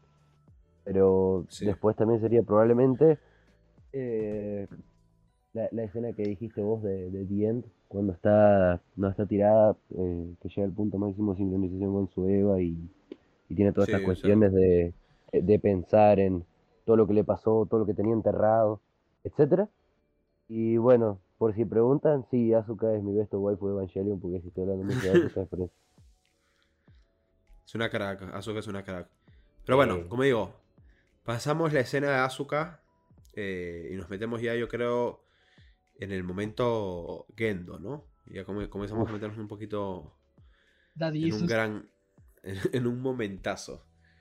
Eh, tenemos a Gendo ahí parado y que va, va a molestar. y- Si se fijan, va a molestar. Sí, va, es como- decirles Es arrogancia, como decir, Sí. miren, yo avancé y ustedes no. Literal. Como, oigan, pásenme el EVA 1. Sí, le, le- le dice, tírame lo mejor que tenga. le pegan un balazo y no le pasa nada. Me Y eso, que eso justo- le dispare así, sí. Sí, sin, sin, meditarlo, sin, sin monologar. sin meditarlo, va con todo, le dispara con todo. ¿Y ustedes qué cosas le...? O sea, cuando vieron que, que el pata, literal, agarraba sus propios sesos y se los volvía a poner, ¿qué pensaron? Iu, Eso pensé. A, a mí este- me tomó por mucha sorpresa, o sea, la verdad. es que este, este tipo es padre de Full Metal Alchemy. Está re roto. Está re roto. No, y después ver que puede volar también, o sea, madre a ver. mía, ¿sabes? Después de todas las tonterías que he visto, ver a una persona volando que tiene un hoyo en forma de cruz en la cara volando, no me parece tan loco. raro. No, no, sí. De- de- Creo que ya estoy ver- curado de espanto. Después de ver tantas tantas peleas en animes de otras formas también. Sí. Ya, bueno, a ver. Este, Ryu, vamos contigo. ¿Qué te pareció esta escena? O sea, la escena en la cual, dentro de lo que cabe, se nos comienza a ya revelar el plan de Gendo. La conversación de Gendo con Misato, la conversación de, de Gendo con, con Ritsuko. Lo sentí como algo que yo digo en mi primer video que hice hace tiempo sobre Evangelion. Hablo como Evangelion es am, parte de toda esta experimentación que hace, es un homenaje, una referencia a las series más clásicas de monstruos de kaijus y mechas. Ajá. Y aquí sentí que volvimos un poco a eso con el villano omnipotente ante los los frágiles, ante los frágiles humanos que no pueden hacer nada para detenerlos y que ¿qué hace? Cuenta su plan. ¿Por qué? Porque puede. Eso y porque, porque si Gendo no lo explica, nadie iba a No entender qué estaba pasando. Sí, era necesario el, el diálogo expositivo en esta escena. Ajá. Por más Muchas que yo, gracias. yo acuse mucho. ¿Qué pasa? Muchas gracias, Aizen. Eso mismo. O sea, yo acuso mucho el, el uso y abuso del diálogo expositivo en las series. Considero que es algo que está mal. Sí, porque no, no todo tiene que estar masticado. Eso mismo, No, pero o sea, tiene que dejar la interpretación. sí, el, Pero, pero lo, lo de Gendo, si no, no entendíamos sí, nada. yo, lo, yo, yo lo acepto, eso mismo yo lo acepto porque esto es tan enredado y hace referencia a cosas que han, primero que pasaron hace más de nueve años con la película anterior, y si nos apuramos, hace 25 años con la serie original incluso, hay demasiados datos que se dan por sabidos para explicar esto, así que es necesario que alguien pare la película para explicarnos todo esto. Sí, porque si no es como, ¿qué? Sí, si no quedamos demasiado colgando, er- era necesario ponernos en contexto. Podría considerarse un fallo de la película, pero si, ese, si este tropiezo es necesario para llegar a lo que viene después, está perfecto. Se acepta. Y, Exacto. Se y- y acepta. después hay algunos que dicen que Gendo es un simp. Y ahí es cuando cierro el video. Eh, ¿Cómo se? Totalmente. Y, mm, no, pero en este momento donde Gendo está ahí posicionado como un dios ante los demás y ya, to- ya nadie sabe qué responderle, porque el, el cretino No ese puede responderle. Eso mismo. Pero llega Shinji y le dice, tú, papá, le, le dice papá. Eh, y luego de esto, bueno, luego de, del momento este, Gendo recogiendo sus sesos, viene ya el momento en el cual Gendo se sube al Leva 13 que tiene ya en manos al Leva 01, que bueno, tiene en la boca también a Azuka y modo ángel, y se mete ya en este, en este hueco que, bueno, supongo que, que Rikio, tú sabes el La- nombre del hueco. La puerta de La puerta... la- las la puertas puerta, de ya. Las puertas de UF, bueno, se mete ahí y tenemos un momento que es bastante bonito, es bastante emotivo, que es el momento de Misato con Shinji, ¿no? Cuando Misato le dice, eh, voy a volver a confiar en ti, por así decirlo, ¿no? ¿Tú qué piensas, eh, Río? ¿A ti cómo te, cómo te sentó este momento? ¿Te gustó? Supongo que sí, pero, no, pero no ver, fue- háblame, lo, lo dime cuáles fueron tus... lo sentí como ¿Cómo un abrazo, sentiste? porque, eh, o sea, primero tenemos toda esta escena del drama con, con las chicas que quieren dispararle a Shinji, que es, que es curioso que sean dos en el mismo momento, en el mismo lugar, se lo ganó. y, y Misato se interpone en el disparo. Que ¿Pensaste eso- que se moría? No, No, al menos no hay. O sea, claro. todo lo que ha pasado Misato no se va a morir de un disparo. Eso ya lo hizo en The End. Eso ya pasó, Eso, ¿sabes? mismo, eso ya lo vi. Em, Misato se interpone en el disparo, o sea, es el gesto de proteger una vez más a Shinji de, de darle su confianza, porque Misato está en modo, yo ya no puedo detener esto, pero tal vez él sí. Lo protege, lo, lo cubre, le, como dices, le da su confianza. Pide que traigan Claro. el, el plug suite del Ajá. piloto del Evangelion 01. Yo ahí estaba, ahí empezaron a correr las primeras lágrimas. Eh, ver a Shinji vestir de nuevo el traje blanco y azul, que cuando era chico lo odiaba, no, no, no me gustaba nada. Yo decía, ¿por qué, por qué no es morado si el Eva es morado? Eso me decía yo. Pero ahora lo, lo vi de nuevo ponerse ese, ese pijama bicolor y se, se ¿Te sintió gustó? tan, se sintió tan bien volver a ver a Shinji en el traje original. No te hagas Y- río, porque tu color favorito es el violeta. Obvio que me gustaría que el plug suite hubiese sido violeta, hubiese sido púrpura. Pero el plug suite de Shinji es blanco y azul. Y que se lo traigan, se lo ponen de nuevo. Y el, el momento del abrazo. No, el momento cuando se abrazan, el momento del abrazo es muy, muy eh, bueno. se despiden, se abrazan. Es que ¿sabes por qué es tan bueno? Porque en ese momento te están reflejando que Misato es prácticamente la madre de Shinji, por así decirlo. O sea, que lo quiere como si fuera una madre. O sea, hay, hay genuino amor ahí. Los dos, da- los dos dan la vida por el otro. Totalmente. O sea, los dos se quieren, se aman. Y aparte también el momento en el cual Shinji le habla sobre su hijo. Que conoció a Ryuji. Sí, o sea, Mm. brutal. Me, eh, cuando- obviamente, la consigna general es nada más de Evangelion, por favor. Eh, pero sí me gustaría ver como cosas cortas, pequeñas, como, como ovas, one shot, cosas así, que nos muestren el después de. Y me encantaría ver a Ryuji Kaji, a Ryuji Kaji Jr. eh, siendo como apadrinado Aparenado por Shinji. por Ikari Shinji, Claro. por Ikari Shinji, como de eh, eh, correspondiendo el, el gesto que le dio Misato por él, la responsabilidad que tomó Misato por él con este niño, como mantener la cadena de, de afecto. En vez de es- eso mismo, o sea, contrario a la cadena de abandono, que es la constante en Evangelion, que esto, que el, que el cariño, que el afecto, que el cuidado también se prolongue en el tiempo. Sería muy bueno ver a Shinji adoptando al hijo. Siento que eso sería como el, un epílogo ideal. Sí, totalmente de acuerdo. O sea, sería increíble. Sí, sí, no, no me molestaría para nada. A mí tampoco, a mí tampoco. O sea, ver a Shinji adoptando al hijo estaría brutal, la verdad. Mm. Y bueno, por otro lado, este. Lauti, ¿a ti qué te pareció? ¿Lloraste? ¿No lloraste? Cuéntame. Lagrimitas, pero la verdad que no, no tengo mucho para decir porque Ryu ya se playó bastante y dijo todo. Perdón. No pasa nada, no pasa nada. Tra- Tranqui, tranqui, de hecho lo contrario, menos trabajo para mí. Así que, Pero bueno. no, eh, Pero bueno, eh, luego de esto ya nos metemos en lo que es el antiuniverso, ¿no? Viene este momento de Evangelion que también es súper mítico. Hemos tenido el Slice of Life, hemos tenido el momento donde se enfrentan los robots y hay full pelea. Pero también está el momento, digamos, full droga, ¿no? Que también se ha, caracteriza- se- también se ha ca- caracterizado siempre en Evangelion. Y es el momento que llega ahorita, el momento del antiuniverso. ¿A ustedes qué cosas les pareció? Primero, Ryu. El, el momento badass de Shinji diciendo como, no se preocupen, yo me encargo. Y llama a Rey y abre como un agujero en el espacio y entra a la cabina del EVA 1. Ajá. Primero, encontrarse ahí con Rey 2, como hecha de luz y con el pelo todo largo, dando a entender que durante estos 14 años ella ha estado ahí viva. No, no- Tremendo eso. no en forma humana, tal vez, pero viva, consciente. Claro, tal vez no está como que en sí ella como persona, pero nos deja entender que por lo menos hay residuos de su alma o, o algo por el estilo, ¿no? Que ella, digamos, de cierta manera se mantuvo dentro de esta unidad 01 a lo largo del tiempo para esperar a Shinji. Sí, o sea, es eso mismo, o sea, y te, te pones a pensar en Shinji gritando en 3.0, diciendo, pero yo salvé a Yanami, ¿dónde está Yanami? Pues ahí está, Ahí la salvó, de hecho, lo hizo, lo estaba esperando. así que bien por él.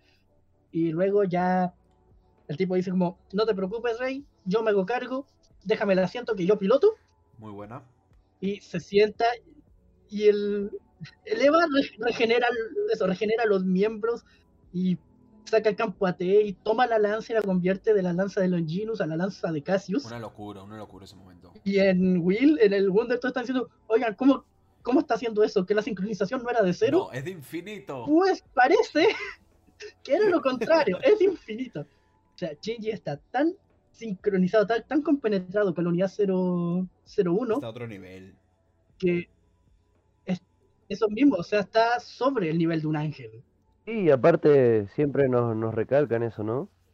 Que, que la conexión con el EVA es lo más importante justamente dentro de lo que es el EVA para uno sacar el máximo provecho de la habilidad y dos porque es algo mucho más allá de la fuerza, es, es más espiritual ese vínculo, más sentimental, ¿no? Sí, sí.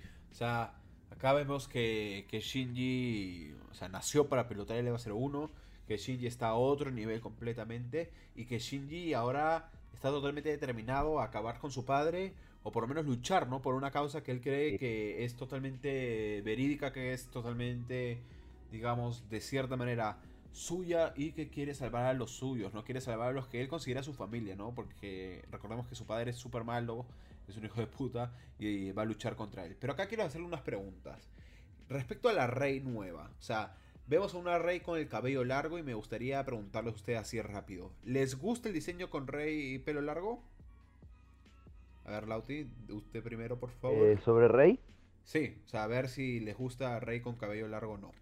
la verdad que sí, la la verdad que sí me agradó bastante el diseño, no tuve ningún problema con eso. Ah, genial. A mí también me fascinó. Eh, llevo años viendo eh, fanarts de Evangelion de Rey con el pelo largo y era como, sí, ni tan mal, está bonito, no me acostumbro. Y veo el diseño final que sale ahí en la película con el pelo largo. Lo apruebo, me gusta, me gusta mucho, digo yo. Está bueno. está Pero el bueno. único problema, A ver, ¿cuál es? el único problema es que no estuvo Rey chiquita. Rey chiquita. No, está bien, está bien, Rey chiquita me da miedo. Sí, a, a mí también, a mí también me da bastante miedo. Me, alegro que le hayan omitido. Sí, un putazo. Pero bueno, quitando a Rey chiquita del medio, ahora nos adentramos, digamos, vamos a, a separar esta parte por dos porque, o sea, tenemos dos, eh, dos tramas que como que se entrelazan.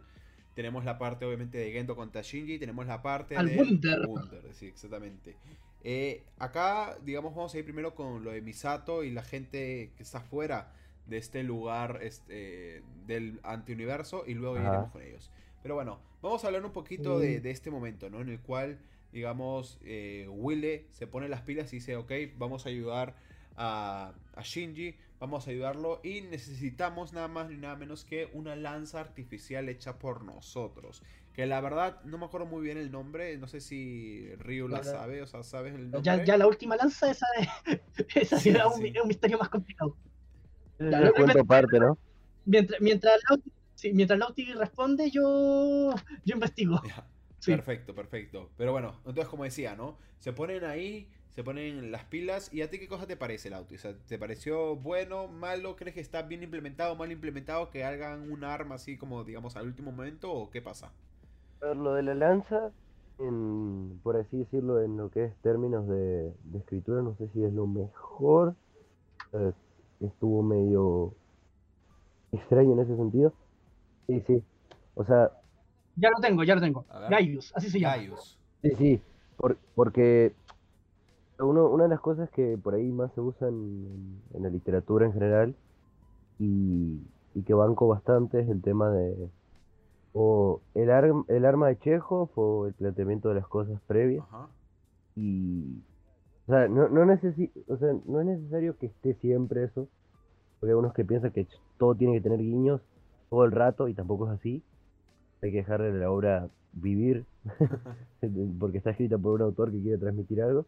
Desde lo sentimental, eso lo de la lanza estuvo bueno porque es como ese último apoyo para decir, Shinji, ahora te Te toca. apoyamos. ¿no? Eh, Y además, eh, cuando, cuando Misato dice, ahora vamos a hacer nuestra propia lanza, toda la escena esa de las ballenas tiene Sí, sentido. totalmente. Sí, sí, Eh, de los otros Wunder, Por- los otros Wunder dicen bien, nosotros vamos a hacer nuestra, vamos a hacer lanzas. Y uno dice, ¿por qué? ¿Que no tienen las lanzas ya? Sí, sí, sí, sí, sí.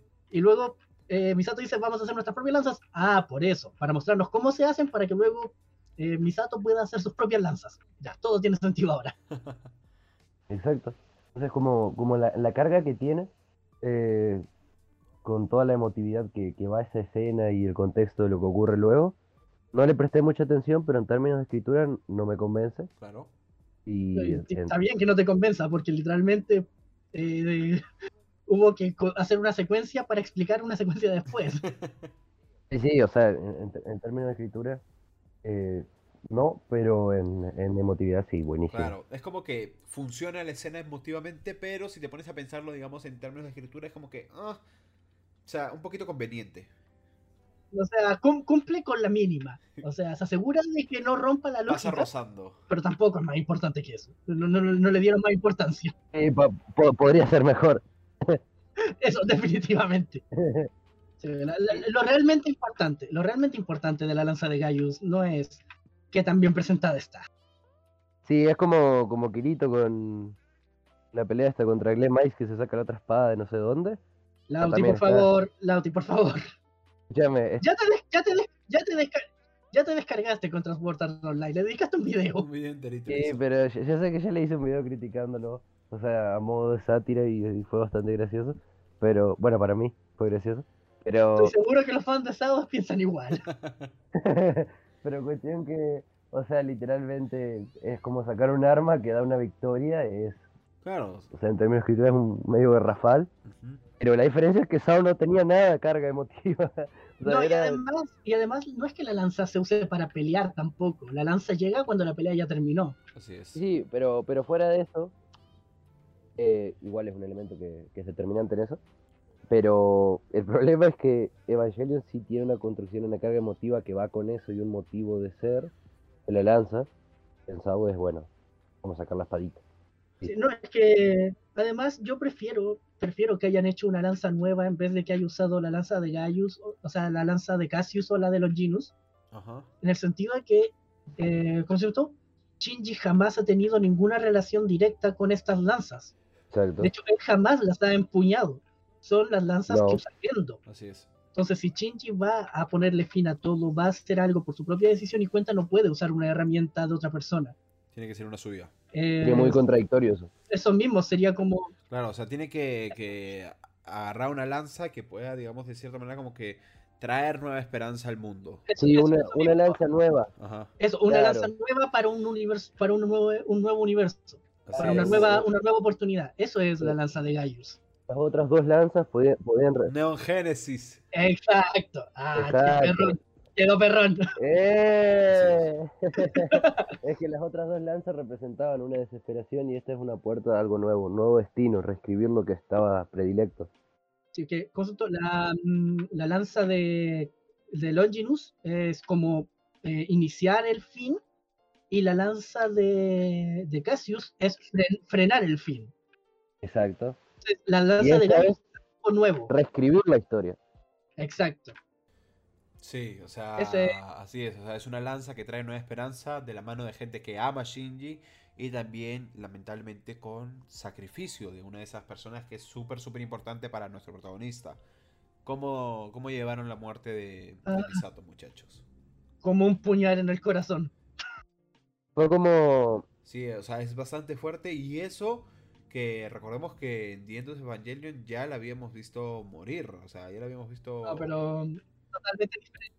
Sí, es muy duro, pero esta vez es totalmente distinto porque ahora eh, Misato en End muere, muere derrotada, muere, muere sola, muere triste, muere sabiendo que todo está perdido y que, y que ya no hay más esperanza ade- más adelante. Sí, o sea, ya Es murió. Muy- es muy cruel la muerte de Misato en The End. Sí, sí, sí, Pero totalmente. acá Sí, o sea- Misato se está sacrificando por algo más importante, se está sacrificando por sus hijos en plural. Claro, también tal vez por el mundo, por así decirlo. sí, el, el Y- contexto es totalmente distinto, y- más, más el, la, la no, pero a Misato no le importa el mundo, igual que a Kaiji. No, claro, yo, yo sé que no le importa el mundo por, la- por su forma de ser, o sea, es tan egocéntrica así, pero también tiene que ver, ¿no? Y obviamente el hecho de que sacrifique, se sacrifique por el futuro de sus hijos es muy importante. El- Sí, más la, más la posibilidad de un futuro, ¿no? Ajá. Eso mismo, o sea, eso es, está dando su vida porque sabe que dando su vida eh, Hay esperanza. va a dar sus hijos, que Shinji, el Ryuji, Ajá. van a tener Ryuji. un mundo. Sí, sí. Así se llama, ¿no? Ryuji Kai. Sí, sí, así se llama, sí, sí. Me que se llame Ryuji. Eh, Shinji y Ryuji van a tener un mundo donde ya no van a tener por qué pelear por sobrevivir. Sí. Esta muerte tiene, esta muerte tiene significado. Y mu- mucho significado. Sí, nos duele a todos. Y- eh, muere ahora en calidad de comandante. Así Sí, es. sí. Y mira, con que yo te describa que, mira, viendo televisión, el mayor dolor que tuve fue cuando Argentina perdió la final del Mundial 2014 y el segundo la muerte de Misato. Claro, o sea, muer- muere súper alto esta vez. o sea, Prioridades. o sea, primero, o sea, Misato segundo, pero primero el maldito Higuaín que se falló ahí una clarísima. Sí, sí. Eh, pri- pri- pri- Prioridad lesionar a Higuaín. Pobre pipa. No, eh, Ah. totalmente, totalmente emocionado. eh, la, em, toda, toda la escena de la construcción de la lanza con todo lo que están a bordo del Wunder. Loquísimo. Básicamente ahí dándolo todo por, por esta última chance. Así es. Que es normal, o sea, ya que están ahí, ¿qué más queda? Claro, o sea, a darlo todo. Literalmente lo único que pueden hacer es lo, lo único que pueden hacer es eso. No, y además sea- yo considero que por más que me duela, por más que le duela a Lauti también, Misato tenía que morir. Ya Sí. sea porque Es que, ¿cómo se es que, mira, siempre, siempre si algo que nos ha dejado claro la literatura desde años remotos, es que yo sea un héroe, una heroína, sobre todo más que nada con un cargo de héroe, comandante, como lo quieras llamar, eh, tiene que tener como prioridad el saber que su vida puede acabar en cualquier momento. Eh, por ejemplo, un héroe antes tenía que tener conciencia de que se vio una batalla y tenía que morir, tenía que morir. De hecho, había una frase que decía, preferente llevar una vida corta y enaltecida que una vida larga y sin reconocimiento, como algo así decía una frase de, la antigüedad griega, eh, que no se está refiriendo al, al reconocimiento, decir, mirá, hiciste esto, sino que se está refiriendo al reconocimiento de- de- del propio héroe, decir, voy a hacer esto por tal motivo. Para mí lo, que hace Misato es un acto muy heroico y, sobre todo pensando mucho en, en su familia, es, muy emotivo. Mira, si bien tienes toda la razón, a mí eso me da igual. Ella está dando su vida igual que Kaji dio su vida antes. Lo está haciendo para poder reencontrarse con la persona que más ama. Sabiendo que sus hijos quedan en buenas manos, Misato está eh, reuniéndose con Kaji haciendo esto, está completando el ciclo. Tú tienes razón, pero me gusta más mi interpretación.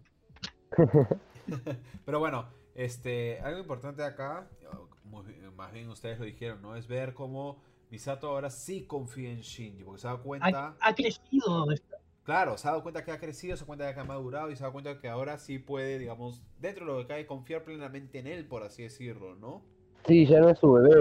Ajá, Por, por eso mismo le devuelve el EVA 0, le devuelve el EVA 01. totalmente. Ya no, no es la misma persona que causó el tercer impacto. no.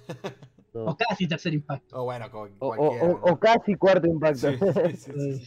Pero bueno, acá Entonces- justo como ustedes están diciendo, me recordó una frase que a mí me encanta, que es de mi anime favorito, que es la frase de entrega tu corazón y muere de Sí, Shingeki. la frase de Erwin Schmidt. Así Erwin. es, o sea, la que se dicen Erwin y Levi. Pero bueno, vayamos, ahora sí, luego de haber terminado con esta gran escena, vayamos a un momento que ya es full droga, ¿no? Momento padre contra hijo. ¡Papi! Así es. Momento Gendo contra Shinji. ¿Qué les pareció, muchachos? Cuenten. Hideaki, Hideaki Anno Hideaki Anno. contra Hideaki Anno. Así es. vaya locura, vaya locura. Hideaki Anno del 2000. De la década del 1995 contra Sí. el, Eso contra mismo. el actual. Así, el así padre. totalmente esta secuencia. Exacto, el padre maduro contra el hijo que antes sufrió a causa del padre. Ay, no, eh, impactante. ¿Qué tal si nos Sí, cuentas sí. primero tú, Mauri? ¿Quién- si empiezas esta vez tú, Mauri. Ok, Sí. ok, ok. Bueno, a mí esta parte ya, como dije, no es la parte mítica ya de, de, de Evangelion, no la parte de full drogas. Pero la verdad me gustó bastante, me sorprendió el momento enfrentamiento, ¿no? ¿La secuencia de pelea? Ajá, la secuencia de pelea que tiene tanto, obviamente, Gendo como contra Shinji, por más que luego más adelante vamos a, a meternos a aprender un poquito más de- del personaje de Gendo. Creo Ay. que la secuencia estuvo muy interesante porque es algo que no me esperaba. Comenzamos a pelear por, por muchos lugares que efectivamente ya habíamos visto. Los escenarios comunes. Sí, el, ir cambiando todos los lugares significativos fue increíble. Sí, sí, o sea, eso es algo que a mí me gustó bastante. Ver escenarios repetitivos de toda la serie fue brutal. Sí, es una locura. No, la-. La, la pelea empieza el primer, el primer frente a frente, es con, Gendo sentado sobre un edificio en el EVA 13, como se sentaba Kaoru. Sí, sí, sí. Sí, Sí, exacto. sí, claro. Y es como... Como- eh, Pero le está diciendo como que ven, ¿no? Ven, vamos a pelear, vamos a, a- a tirarnos de puñetazos. Y es algo que me gustó bastante, como digo. La primera etapa, la secuencia de pelea, brutal, Me gusta. a mi parecer. Sí, me, me gusta mucho que Gendo primero intente dialogar, a su manera, pero intenta dialogar. Dice, hago esto por una razón, no interfieras. Sí, y lo bueno, lo bueno es que, o sea, se siente toda la construcción que tiene y todo, y no, no se siente como un final boss, ¿viste? O Ah, sea, no es esa la construcción que tiene. O sea, no, no, no es como lo ves, decís, uy, el jefe final. Sino que es una, una construcción que es tan emotiva de- dentro de todo lo que O sea, pasó en la historia. yo sí lo siento como un final boss, pero no tipo... No, pero yo te digo tipo videojuego. Eso mismo se siente más bien como, ostras, tú que tiene que hablar con sus padres. Eh, Claro, viejo, claro. Hablar con tus padres es simple. Tienes no, que... no es como decir, llegó al piso 100. O sea, ¿entendés? La sus referencias a, a Sao, ¿sabes? Por ahí las tira, poquito a poquito. No, perdón, es que... Es Estoy que seguro que Sao- secreto le encanta. O sea, sabe muy bien el lore. Segurísimo, segurísimo. Es que. Sao, Sao es la obra más fácil de, de, de bardear. Mira, pues, algo interesante que me pasa a mí es que tengo a mi hermano que es súper, súper fan de Sao, pero ya por un tema, no tanto por la calidad de la obra, sino por un tema más sentimental. Es la obra como que lo inició en el mundo otaku, por así decirlo. Es, es, es- no sé, eh, a mí me encanta como que joderlo a veces, es bastante, bastante gracioso a mi parecer. Yo nunca la vi. El- yo, sé, yo sé que el opening 1 es buenísimo. Sí, el opening 1 es brutal, o sea, Lisa se la saca, increíble. Sí, los openings de Sao son buenísimos. Igual Eh, Sao, o sea, estamos distrayendo. Mira lo que hace Lauti. sí, mirá. Sí, sí, bueno, eh, para no distraernos, ya, batalla, Gendo contra Shinji, eh, estamos ahí, luchamos en múltiples, múltiples escenarios y eh, de la nada eh, como que estos comienzan a desconstruirse, ¿no? Y tenemos ahí un set de grabación. ¿Qué pasó Uy. por su mente? Oh, yo la, la primera visionado cuando eh, Gendo está empezando a lanzar por los aires a Leva Ajá. 01 ¿Sí? y los edificios salen volando como si fuesen calle. Oye, oye, un momento, ¿por qué no se están derrumbando? Eh, Claro, así, no- como, así no, así no funcionan los edificios. Y de repente veo que los están Están- como, como que no tienen base y no están sujetos al piso. No. Y lanza, lanza Leva 01 contra el fondo y es una tela y se cae de la tanima. Y como, oh, Oh, fuck. mierda, dije yo. Eso Sí, fue, es una locura. Pero fue una locura. acá tengo que hacerle una pregunta a ustedes. ¿No, ¿No se les cruzó por la mente decir, ay no, recuerdos de Vietnam, el capítulo 25 y 26? Sí, sí, o sea, como que, por Dios, se está quedando sin presupuesto porque dentro de lo que cabe, como que se veía un poco mal, hay que ser sincero. O sea, ¿no se les pasó por la mente eso o algo así? Sí, no, o sea, el prim- mi primer pensamiento, lo tuve, tuve ese mismo Ajá. pensamiento por un instante, pero luego fue como, oye, no, reproducir un set de grabación con animación es un esfuerzo absurdamente caro e inútil. Sí, Si sí. lo están haciendo, sea, si lo están haciendo por falta de presupuesto es Sí, contraproducente. eso, eso mismo, están haciendo esto porque de verdad quieren recordarnos que esto es una película, que es la última película. Están, Era- están haciendo- están haciéndonos eco a todo lo que ya habíamos, Sí, lo que habíamos bueno. visto antes. Es como eso que te asustaba, pero bien. Como que sentí Sí, que eso sí. me estaba transmitiendo esta escena. Me, me hizo acordar a la película de Billy Mandy cuando aparecía el coco. El coco. El, el coco no sale en toda la película. Sí, pero cuando aparecía la primera vez. Ay, hace, hace mucho que no veo la película, recuérdame, por favor. Bueno, yo tampoco no la veo hace, hace bastante, la verdad. en el barco que aparecía el coco. Bueno, te- te- terminamos aquí y voy a ver la película de Billy Mandy. Eh, transmití por Discord y la veo. Puede ser, puede Pero, pero ya, muchachos, estamos ya luego de la pelea, luego de la batalla entre Gendo y Shinji. Deciden ahora sí, digamos, sentarse y conversar, ¿no? Viene una parte más introspectiva donde vamos a conocer tanto, bueno, a Gendo sobre todo, ¿no? Vamos a ver la madurez de Shinji. Acá, bueno, es otro momento más de la película, pero eh, obviamente tenemos que tocarlo porque es un momento súper importante. ¿Qué les pareció? A mí me encanta mucho eh, cómo se hace la transición. ¿Ok?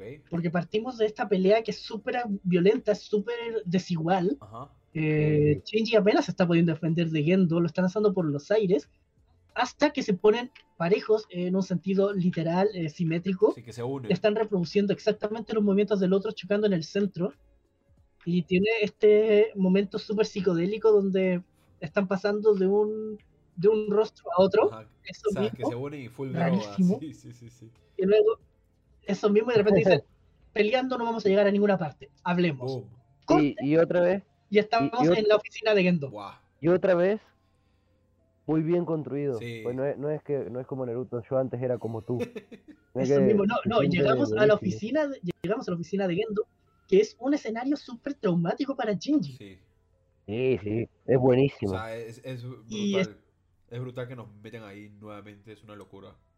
Sí, No, y un, de- un detalle es que cada vez que Shinji estaba en esa oficina, cada vez que Shinji estaba en esa oficina estaba mirando al piso. Ajá. Y ahora no. Sí. Eso mismo, está mirando de frente a Gendo, es, es impresionante. De hecho, por un segundo dije como, oye, esta no es una escena de, de 1.0, pero no, Gendo está ahí con la cara, con la cara de cruz. Entonces, Exacto. como, no, reprodujeron la escena, reprodujeron el escenario. Como, esto va a ser intenso. Era la idea que me repetía mientras intentaba seguir el hilo de la conversación. Sí, sí. Sí, sí, sí, claro. O sea, bueno, y vaya que fue intenso, ¿sabes? Porque, bueno, en esta conversación, ya va a meternos de lleno con esto. eh, como dice, ¿no? Tenemos una conversación entre padre e hijo donde al final nos están abriendo el personaje de Gendo, que no lo conocíamos demasiado. Y la verdad es bastante, bastante interesante, ¿no? Nos revela de que al final todo lo que quería era algo parecido a la serie original, que era reencontrarse con Yui.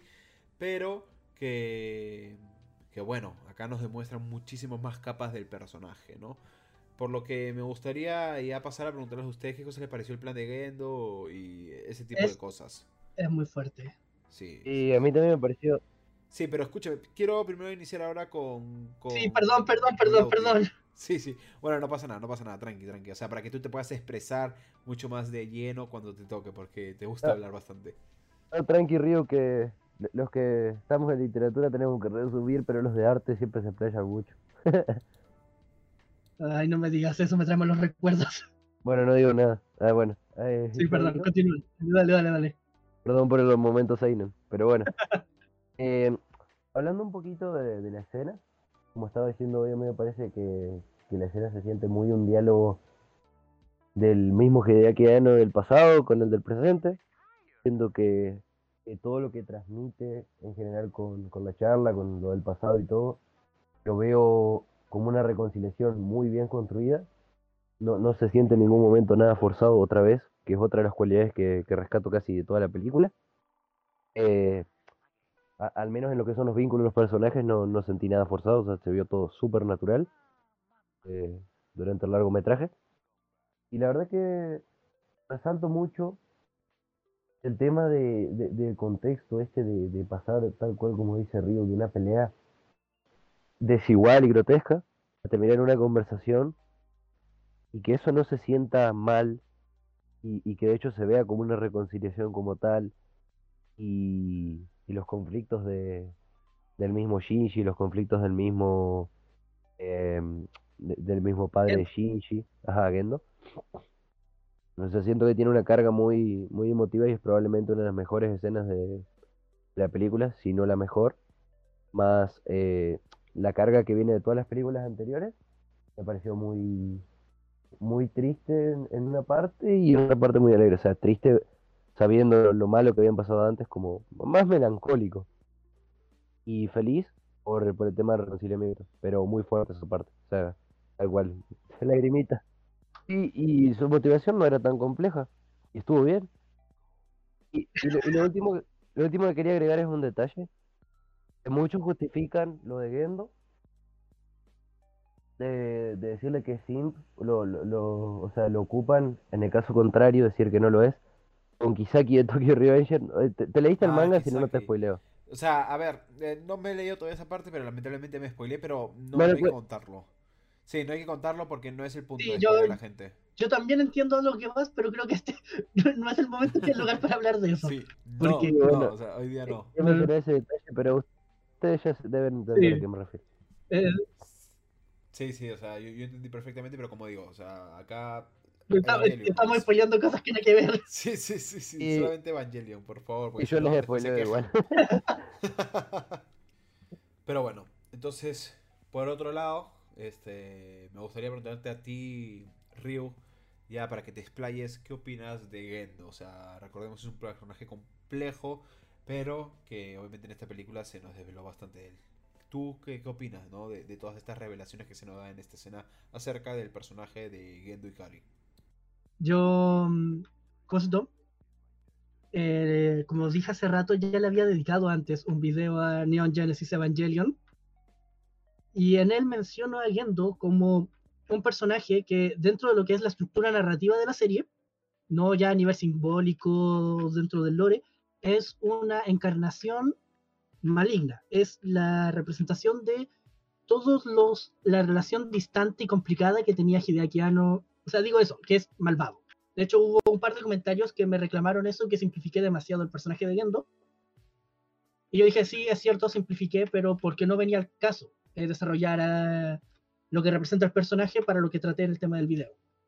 Pero siempre... Claro, claro, porque todavía no teníamos en sí a todo el personaje desarrollado, todavía nos faltaba verlo de esta película. Exacto. A eso voy, el del personaje de Gendo sabíamos muy poco. Sabíamos por fuera de la serie que era esta, este, esta proyección de Hideaki Anno y sus traumas paterno-filiales, eh, que él se proyectaba en Shinji como esta persona que nunca pudo conectar con su padre. Su padre estaba allá, lejos, eh, no lo escuchaba, no lo veía, no, no sabía apenas quién era esa persona. Y él tenía que vivir con ese, con ese desconocimiento. Y yo nunca le di mayor importancia, la serie nunca le dio mayor importancia a Gendo de forma individual. Pero entonces cuando al, en el primer acto Kensuke dice, tienes que hablar con tu padre, como mencioné hace rato, dije como, Dios santo, en más de 20 años jamás hemos hablado con este hombre. El único que ha hablado con él es Fuyutsuki, y Fuyutsuki ya lo conoce dentro del lore, entonces tampoco es que nos dé muchas respuestas. No, no, o sea, Fuyutsuki literalmente al final termina siendo otro Gendo, o sea, un tipo súper, súper cerrado que, que está ahí para hacer eh, su mano derecha, o sea, literalmente. Entonces llegar a este punto frente a um, frente a Gendo y darte cuenta que no sabes nada de él, eh, sabes detalles, que cosas contadas, y que Shinji está ahí parado de frente y le pregunta, lo cuestiona directamente, y Gendo, como está en esta situación donde ya nada importa realmente, responde, responde con honestidad. Y te das cuenta de que hemos abrazado a Shinji todos estos años y repudiado a Gendo cuando están en la misma posición. Eh, nos demos cuenta de que Gendo, sin dejar de ser el monstruo que es, un padre horrible, una persona espantosa y, y no tener una redención como tal, porque no se redime y no lo merece y tampoco buscar hacerlo, pero lo comprendemos. Por primera vez dejamos de ver a esta figura imponente e incluso aterradora que es Gendo y vemos a un hombre. Y es fuerte, es darte cuenta que ese monstruo, porque nunca deja de serlo, es un ser humano, un ser humano que sufre, que ha sufrido muchísimo y que tomó todas las malas y peores decisiones porque estaba solo. Sí, totalmente. O sea, y lo interesante de ver acá de Gendo es que al final es como Shinji, es totalmente igual a él. O sea, son imagen y semejanza, por así decirlo, prácticamente. Y es una forma de ver qué hubiera pasado. Con es el caso de Shinji si, si se... uh -huh. El caso de Shinji si se hubiera quedado solo. Exacto, o sea, es, o sea, ¿qué hubiera pasado con Shinji si es que no hubiera existido Misato, si no hubiera estado Asuka, si no hubiera estado Rei, etcétera, etcétera, etcétera? El, me da costo. Incluso me pone un poco incómodo darme cuenta lo, lo fuerte que llegué a comprender a Gendo en esta película, sin que eso cambie nada de él. Y ya a nivel cinematográfico, no únicamente cómo, cómo me siento con esta parte de la película, el, el momento cuando el EVA 13 y el EVA 01 empiezan a sincronizarse, a moverse al unísono, ya te está reflejando como que estos dos no son tan diferentes. Y luego ya vienen los flashbacks de Gendo, la introspección de Gendo. Y es... De, yo estaba totalmente sin palabras. En ese punto mis hermanos ya se habían ido a acostar. Estaba solo ahí en, frente a la tele, oscuras, era muy tarde, de madrugada. Y estaba eh, totalmente atónito, sin palabras. Y mm, el momento cuando Gendo se da cuenta lo estúpido que ha sido toda su vida, eh, lo cerca que tenía todo lo que estaba buscando y que como era un imbécil, un egoísta y un, y un cretino, no pudo ver que todo lo que necesitaba era abrazar a su hijo. y que hizo a ese pobre niño sufrir lo mismo que él. O sea, Gendo, nadie entiende el sufrimiento de Shinji mejor que Gendo. Y ese momento en que se da cuenta y se agacha y abraza al niño que lo está reconfortando, que le está... ¡Ah! sí, o sea, es, es muy, muy emotivo, la verdad, ese momento, o sea, y ver al final que, que Gendo entiende que al final su hijo, que es Shinji, ha madurado mucho más que él y que está dispuesto a, a dejarlo todo y, dejar que, su hijo se encargue de todo al final con esa mítica escena de, del tren. Mientras abraza a su hijo y por otro lado cuando ya están grandes él saliendo es, es, muy muy emotivo. O sea, le da el abrazo, lo, reconoce, lo quiere, acepta que Shinji eh, ha madurado más que él y que él está mejor preparado para hacer lo que Gendo fue a hacer. Y reconocer su error también es, Eso mismo, o sea, reconoce es muy bueno. O sea, llega una catarsis por, por muchos puntos. esa, es la palabra. Hace mucho, em, hace mucho tiempo que no veía una catarsis tan fuerte como la de Gendo. Sí, increíble. Sí, o sea, este momento es muy, muy bonito, pero bueno, ya nos estamos extendiendo bastante, el podcast está quedando larguísimo, pero bueno, vamos a ver si, si a la gente le gusta que, tenga tanta, tanta durabilidad, porque la verdad, tenía idea que dure simple y llanamente una hora, pero ya nos vamos para las dos horas, pero bueno, ojalá lo estén disfrutando. Pero, eh, bueno, culminamos la escena de Gendo con Shinji y ahora nos toca una escena que también es muy, muy, muy buena, que es la escena en la cual vemos que Shinji está dispuesto a sacrificarse, recibe la lanza de, Gaius y sucede algo hermoso que es que al final su madre que estaba dentro del EVA 01 como que digamos de cierta manera lo empuja y lo vuelve a proteger como sucedió en el primer episodio de la serie original y decide ser ella quien se sacrifica para así dejar a su hijo libre y aparte también llega Gendo Ikari, el padre de Shinji, quien se reencuentra con Yui eh, recordemos que ahora Gendo está dentro del EVA 13, es por eso que vemos los dos EVAs. Y estos dos se sacrifican incrustándose la lanza de Gaius. Y también lo que vemos es que, eh, obviamente, digamos, de cierta manera se mueren todos los Evangelions junto con ellos. Un momento súper, súper emotivo y súper, súper muy bien logrado a mi parecer. Y bueno, luego de, de este momento súper emotivo, eh, se nos viene ya el momento final. O sea, nos quedan ya, bueno, dos escenas entre comillas, aunque en realidad acá vamos a hablar también bastante. Y es la despedida barra salvación de Shinji hacia sus amigos. No tenemos tres eh, momentos que comentar, que obviamente son la conversación de Shinji con Asuka, la conversación de Shinji con Rei y la conversación de Shinji con Kaworu. ¿Por cuál quieren empezar? Yo creo que el de Asuka porque es hay menos que decir porque ya vimos durante toda la película más o menos cómo, cómo iba el arco de esos Entonces es más simple aguantar ese.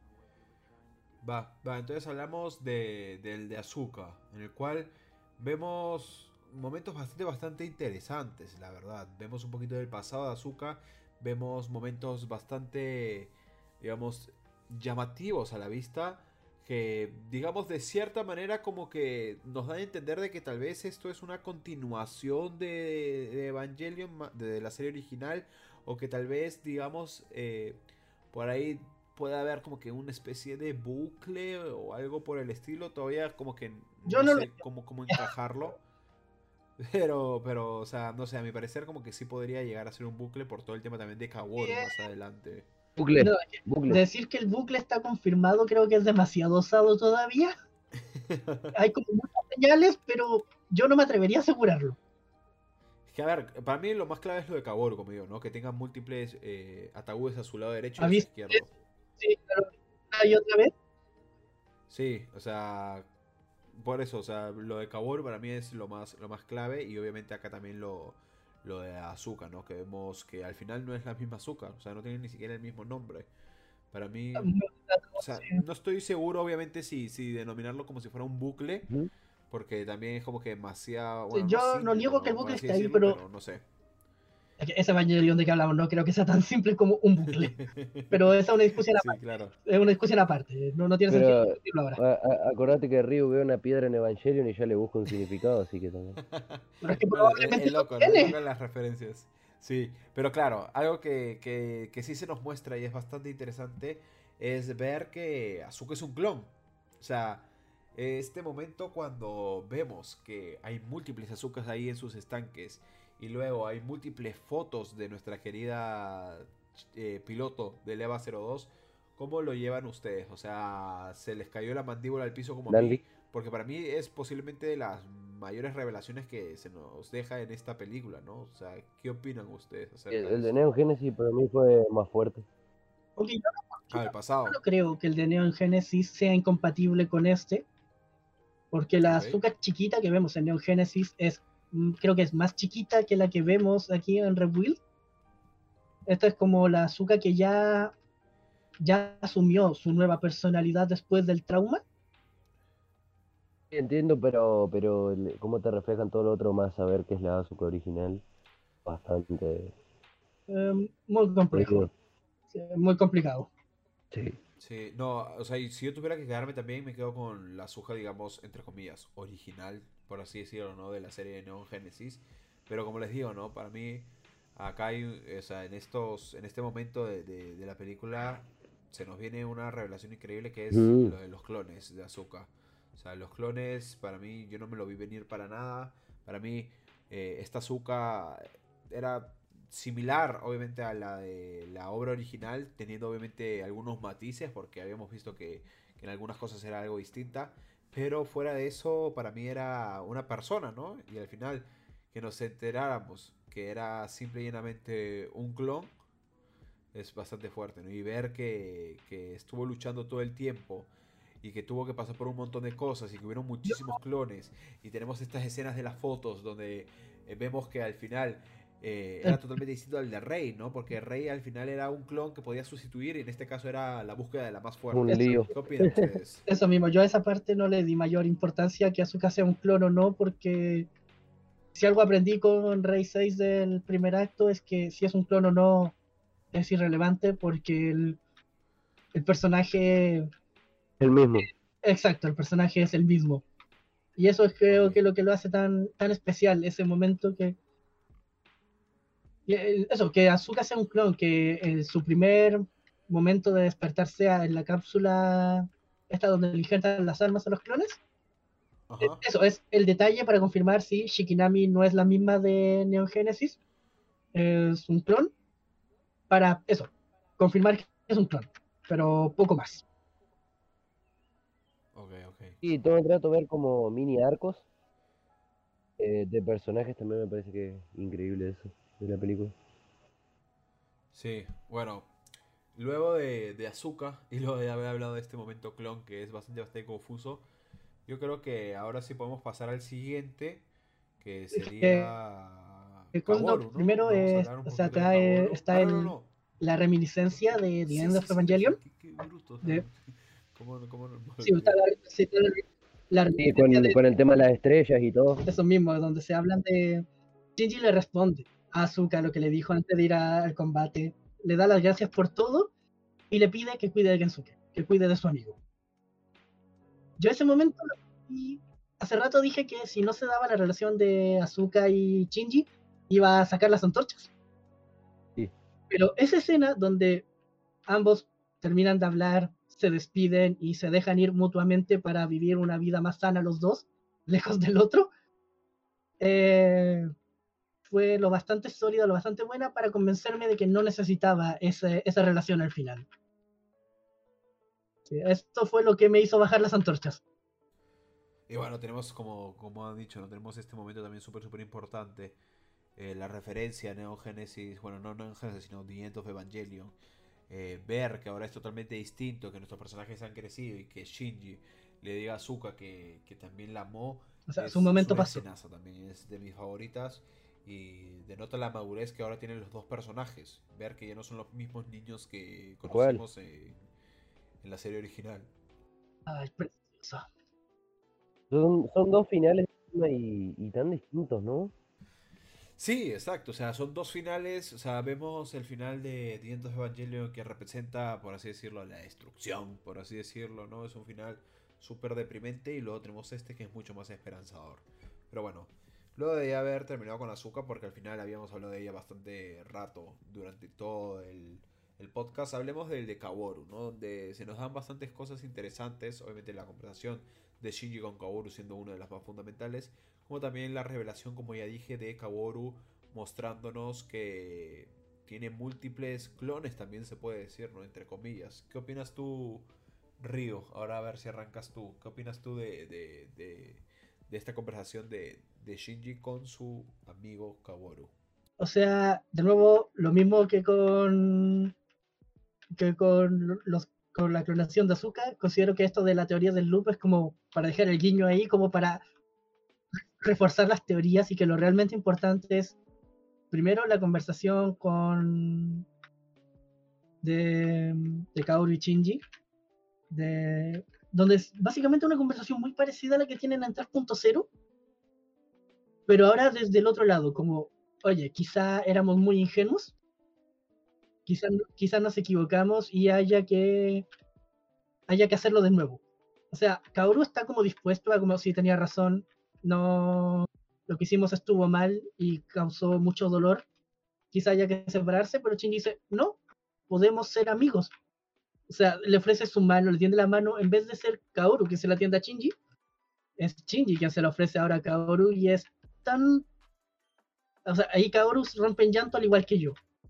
Y lo peor es que no termina porque luego Kaoru está con Kaji, que fueron dos personajes que jamás imaginé interactuando, y te dan a entender como que hay algo más allá. O sea, y te da esperanza de que aunque puede que los personajes estén muertos, ya están difuntos en este universo, y tal vez no estén en el nuevo, al menos no están solos los personajes que han muerto. Eh, que Kaji y Kaoru se vayan juntos, que tengan esta conversación tan amena sobre cultivar sandías, que es casi un meme ya en Evangelion. Pero es muy lindo. Además me gusta mucho que el, el caso original es Shinji, por favor, cuida de mis sandías. Y ahora es Kaoru, ¿quieres ayudarme a cuidar mis sandías? O sea, vamos a hacerlo juntos. Es muy, muy bello ver ese momento. Además le dice comandante. Comandante Nagisa. Eso sí me dejó marcando un poco ocupado. Sí, sí, sí. Además, en un momento como que. Están referenciando a Gendo y Sí, sí, o sea, a mí Fujitsuki. me volvió loco justo ese momento, cuando está representando a Gendo y a, y a Fujitsuki. ¿Tú qué tienes que decir de Kaoru? Que ¿Quieres que mucho. hable con esa introspección que hiciste? Por eso tienes que hablar antes que yo. Eh, no, no, prefiero que hables antes. Bueno, con todo lo que dijo, diría algo, pero no, no puedo agregarlo porque ya lo dijo todo. O sea, básicamente eso. O sea, lo único que puedo agregar es subjetivo, que decir que bastante emotiva la escena. Interpretación, perdón, interpretación que dijo de los personajes no están solos después de la muerte, lo que iba a decir, pero ya me la arrebató. Así que, F. Perdón. No, no, no, no, no voy a decir nada de Rey.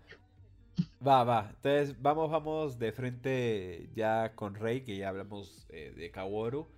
Eh, y vayamos a hablar de la despedida, ¿no? De, de Rey Ayanami con Shinji Ikari. ¿Qué tienes Eh, que decir? Una este? pregunta, ¿me, me podrías resumir esa partecita bien que decía? Porque no me Sí, acuerdo claro. de todo, entre tantas cosas de la película. Va, va. Eh, bueno, en grandes rasgos, eh, vemos que Shinji tiene una conversación con Rey, en la cual Rey, por ejemplo, está con el pelo largo, y vemos que como que se nota que Rey quiere tener una vida propia, ¿no? Y también es algo que se lo dice Shinji. Es como que, digamos, de cierta manera quiere como que dejar de ser esclava, quiere tener una vida propia. Y también algo interesante que Y- vemos es que tiene un bebé en brazos, ¿no? O sea, asimilando No, a la el- Rey él 6. tiene escrito es Subame, el nombre de la bebé de, de Suzuhara y Ah, listo, ya me acordé. Sí, sí, Sí, claro. O sea, tiene, tiene la bebé ahí. Y algo interesante también, eh, que por lo menos a mí me pasó, es que para mí esta Rey se asemeja son- son bastante todas. a la créeme, 6. son todas. Bueno, sí, o sea, Todas yo aunadas entiendo- Sí, claro, o sea, yo entiendo que son todas, pero siento que como que su forma de ser se asemeja un poquito más a la Rey 6. Sí, o sea, eso. más que nada sobre todo porque la Rey 6 tiene como eh, ese objetivo, eh, empezar a averiguar, a investigar por sí misma y decir, bueno, ahora voy a vivir mi vida de forma feliz y, y viviendo de forma también independiente, ¿no? Entonces es como, como, esa introspección, o sea, más la carga emotiva que habíamos visto antes en la primera despedida que no es una despedida como tal, sino más bien una despedida de, de Rey solamente, pues Shinji no le puede decir nada. Eh, es, es bastante grato de verlo. El caso de que sabes todo lo que pasaron, contexto de todas las situaciones y demás. Entonces, la verdad que a mí me asombró mucho el, el simbolismo este de, de la muñeca que tenía. Pero también siempre decían muñeca, ¿no? Ah, eh, eh, entonces, mm, exacto. Entonces integra, integra mucho, como concepto ese, momento. Si bien es corto, es muy emotivo y genial. Me parece que muy bien logrado también esa despedida. Sí, una despedida bastante, bastante emotiva, como tú dices. Pero hay algo que, me gustaría tocar y eh, acá voy a preguntarle a Ryu. Y es, ¿qué te pareció el momento en el cual Shinji y Rei están conversando y nos muestran escenas del Evangelio original, como diciéndonos, mira, está todo conectado, mira, esto es una secuela, no es un rebuild. Como Fue-. Efectivamente, fue una muy grata sorpresa porque hasta ahora los Rebuild como que habían renegado con mucha fuerza de, de Neon Genesis, tratando de alejarse lo más posible, pero de repente, y es cuando Rey está preguntando, o sea, habl- habla de un nuevo Génesis y nos ponen estas escenas proyectándose atrás de los personajes, diciendo, sí, vamos, todo, esto es una despedida. Esto, todo lo que hicimos, todo lo que hemos vivido, todo lo que hemos visto, nos trajo hasta aquí y es el momento de dejarlo atrás. Eh, muy impactante, es muy fuerte y me encanta cómo a medida que las despedidas se van dando, eh, se va, como que la película se va deshaciendo. Van cerrando el set, van apagando las cámaras, van... eh, vemos como todas las maquetas, los Evas colgados en el fondo, lo mismo, no solo se están despidiendo los personajes. mm, Se eh, está despidiendo la obra, se está despidiendo el autor, todo. Es, como un- es. parece como un teatro, así. sí, es. Se habla, se tiene entendido que la ruptura de la cuarta pared es son los personajes hablando a cámara, que sí eh, da mucha oportunidad para ser gracioso y hacer cosas muy interesantes, pero creo que la esencia de la ruptura de la cuarta pared, de entender que estamos en una ficción y que es importante separarla de la realidad, está me- muy mucho mejor representada en toda esa secuencia. De, de Shinji, o sea, cuando dice un mundo sin Evangelions, no solo se refiere a las unidades EVA dentro, de, dentro del universo ficcional, sino que también está hablando de nuestro mundo sin más Evangelion. La producción termina eso mismo. Entonces cuando ya se, eso mismo, o sea, se está despidiendo y cuando ya se despide el rey, cuando se va Rey, ve la llave, la, la llave, la lanza de gallos y dice, ok, terminemos con esto. Y procede a intentar sacrificarse para que Yui, una vez más, igual que en el capítulo 1 de Neon Genesis, lo salve. Así es, comparto todo lo que has dicho acerca de esta escena y bueno, luego de este vendría el momento de la despedida de los Evangelions, pero ya ya comentamos esa escena por lo que tocaría irnos ya a la penúltima, la cual es la escena de la playa, donde podemos ver que Shinji está solitario como de costumbre, pero ya no es un Shinji, digamos, decaído, deprimido, sino que ahora es un Shinji expectante, por así decirlo. Bueno, Eh, o sea, Eh. sin, sin esos remordimientos que lo atosigaban antes. de hecho, la escena, la escena construye una nueva tensión porque la animación se va deshaciendo. Entonces uno dice, Exacto. oye, pero falta algo. ¿Por qué se va? ¿Por qué termina? ¿Dónde, dónde está Mari? Sí, sí, sí, sí, o sea, eh, yo creo que la tensión que se crea en ese momento es muy, muy bueno, como tú dices, la animación comienza a retroceder y esto es algo bastante, bastante, digamos, preocupante, porque obviamente eh, se puede interpretar como una referencia a, a esos capítulos 25-26 de la serie original, pero a mi parecer también es preocupante porque lo que estamos viendo es que estamos retrocediendo, por lo cual eh, vamos a bocetos, vamos a hojas con simplemente apuntes y nos quedamos en un punto en el cual si retrocedíamos un poquito más, Shinji desaparecía. Pero algo interesante de ver es que Shinji tampoco cambiaba su expresión, por lo cual sabía que Mari iba a llegar. Pero no sé, o sea, es un momento de tensión muy bien creado que sinceramente sí hizo que ajuste un poquito las nalgas porque tenía miedo de que sucediera. Yo, yo, yo tuve miedo, tuve miedo de que ese era el final. Y habría sido un final perfecto. Habría sido un final increíble. Pero se habría hecho lo que siempre te hace Evangelion, de dejarte siempre la piel en los labios, de no, no ser, terminar de cerrar. Sí, claro. O sea, hubiera sido un final eh, un poco más acostumbrado a lo que estamos los fanáticos de Evangelion, ¿no? Un final más acorde a la serie original o a Dividendos. El que vimos es hacer algo distinto a la serie original también. Es, es lo mismo. Porque lo propio de Evangelion es dejar cosas sin cerrar, es dejarte a la especulación y dejarte insatisfecho. Es, no, no, y dejarte insatisfecho, decirte, no todo va a salir bien. pero la verdad que el final que estuvo a mí me encantó. Sí, a mí también. Si tuviera que quedarme con uno, me quedo con, con el que vimos. Y es justo a lo que vamos. Vamos ya con la última escena. La escena del tren. En el cual vemos a un Shinji eh, adulto, a un Shinji maduro, que vamos a verlo, digamos, decidido, totalmente distinto. Y algo también interesante es que vemos que estamos en una estación del tren y, por ejemplo, al frente tenemos a Azuka, a Rei, a Kaworu. Y es algo bastante, bastante bonito, pero a la vez también bastante, bastante, digamos, como que... No sé si están en el mismo mundo, no sé si, si al final son amigos o qué, ¿no? También algo interesante de ver es que tenemos un Shinji bastante, bastante, digamos, coqueto, por así decirlo, y que termina al final con Mari, que es la persona que, que prometió que iba a ir a buscarlo, ¿no? Y eso es algo, a mi parecer, que es bastante, bastante bonito para el final y es bastante, bastante acorde a lo que es buenísimo, Es buenísimo. Hombre, siguiendo el tema de la característica carga emotiva de la serie, también es grato una vez por todas ver un, a un Shinji feliz. Tanto que sufrió por eso. No, y no solo feliz, sino que más adulto. O sea, tiene los rasgos de que ha crecido. Sí, pero, fuera de, de, la adultez, que sí es un detalle muy importante, verlo feliz igual es más, más impactante. Sí, obviamente. Y bueno, también sucede algo en esta escena que es bastante interesante para nosotros, ver a un Shinji un poquito más romántico, por así decirlo, porque en la serie original tenemos momentos bastante, bastante, eh, digamos, que no son sexuales, por, por así decirlo, eh, con azúcar, pero... Hornis. Claro, serían un poquito más horny, por así decirlo, ¿no? Momento de la cama, momento en el cual se dan un beso, etcétera, etcétera, etcétera, pero es totalmente distinto a lo que vemos en esta escena. Eh, hay una escena que no vale la pena nombrar. Sí. Yo creo que no. Todos sabemos de qué hablamos.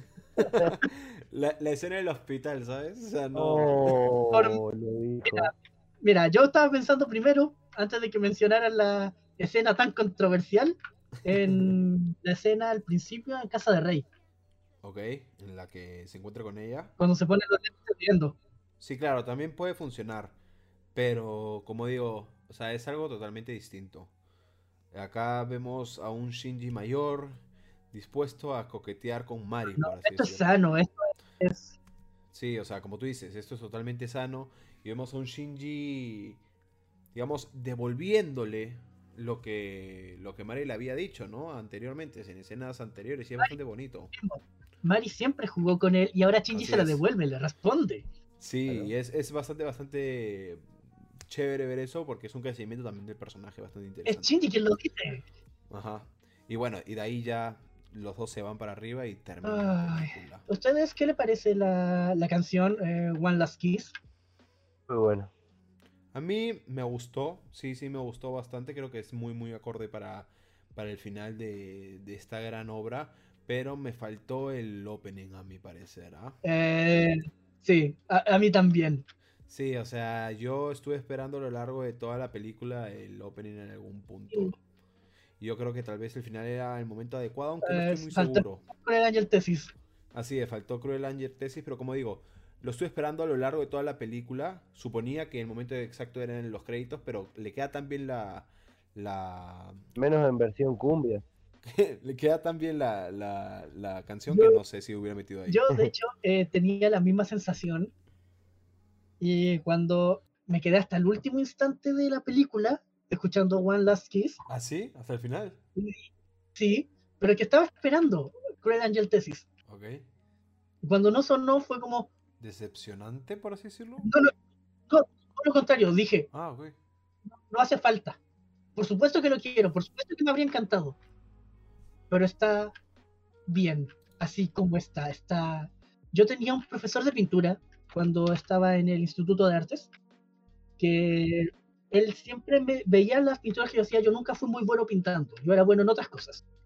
Pero él veía lo que hacía y de- siempre preguntaba si podía tomar el pincel y añadir un par de cosas, un par de detalles. Yo decía, usted pinta mejor que yo, adelante.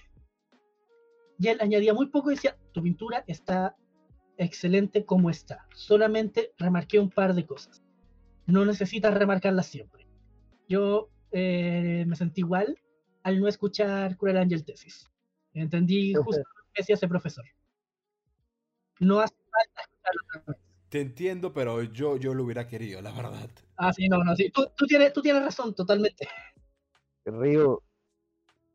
Río el mejor protagonista del show. El besto prota. Eh, y Osura. pero bueno, sí. Este. O sea, entiendo lo que dices, pero a mí me hubiera gustado que lo hubieran metido. Como digo, tal vez no en el final, porque siento que la canción One Last Kiss queda muy bien para el final. Pero lo hubiera metido por ahí en alguna otra parte de, de la película, la verdad, porque sí, como que me hizo falta. Sí, o sea, probable, probablemente durante el combate de Genry Shinji. Sí, probablemente ahí, o sea, Sí. hubiera modificado para que sea tipo una ambientación, pero que se note que esté Cruel Angel Tesis, porque es lo que me ha faltado en estos reveals, por así decirlo, el opening. Fragmento. Es que, a ver, Ajá. Sí, hay un arreglo de Cruel Angel Thesis, que es la que yo ocupo al final de mis videos de Evangelion, que es una versión instrumental a piano, Claro, eso hubiera funcionado, la verdad. que suena... Al final, cuando de la serie original, esa que. Sí, esa misma. Shinji. Sí, la que suena en la escena de los aplausos. Ah, Sí, algo Eh, así, algo así yo creo que hubiera sido bastante, bastante bueno para, para esta última película, sobre todo. O sea, meter el opening hubiera sido buenísimo. Sí, que empezás a sonar el piano eh, con One Last Kiss, sí. sería buenísimo. Sí, yo creo que hubiera sido como que la cereza, por así decirlo, ¿no? Pero no, no, tengo, tengo algo que decir sobre la canción. Lo siento, es que algo que me hice inmediatamente después de terminar la película, claro, después de estar como cinco minutos parado frente a la tele en negro, asimilando todo lo que pasó, fue escuchar Come Todd, la canción de The End of Evangelion. ok. ¿Y eh, algo que me di cuenta es que parece que las instrucciones de Hideaki Anno, cuando pidió componer One Last Kiss, fue que sea todo lo opuesto a Come Suser Todd, a Sweet Dead, que se llama en inglés. Eh, porque si fijan, las canciones son tan. O sea, ambas son las canciones del final de Evangelion en distintos momentos, pero narran historias totalmente diferentes. Como escuchar un reggaetón y una cumbia. Pero es algo que también pasa Gracias, Lauti. Ahora nunca me podré quitar esa imagen de la cabeza. Pero escúchame, esto es algo que también pasa con las películas, ¿sabes?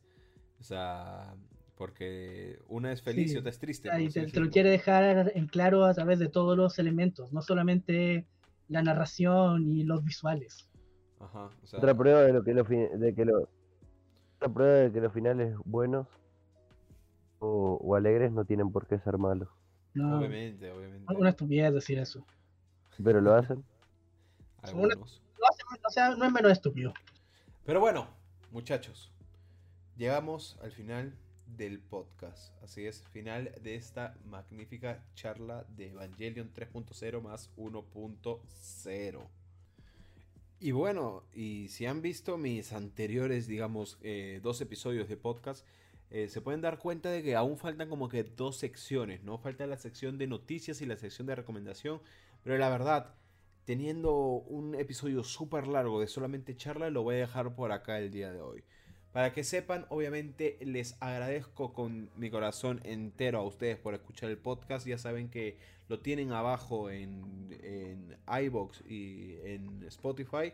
Y también obviamente agradezco a esta gente maravillosa que me ha venido a ayudar y que también tienen sus canales abajo. Primero, Lauti, muchísimas gracias por haber venido. Eh, digo muchas gracias por la invitación. La pasé re bien hablando de Eva y demás cuestiones. Cuídate mucho, Lauti. Gracias y hasta luego. Gracias nuevamente por la invitación. Gracias, Río, por venir. Nos vemos y hasta la próxima. Un placer, Así que nada, muchísimas gracias Lauti por haber venido. Ya saben, gente, se los voy a recordar, abajo tienen su canal y pueden ir a chequearlo. Está próximo a llegar a los mil suscriptores.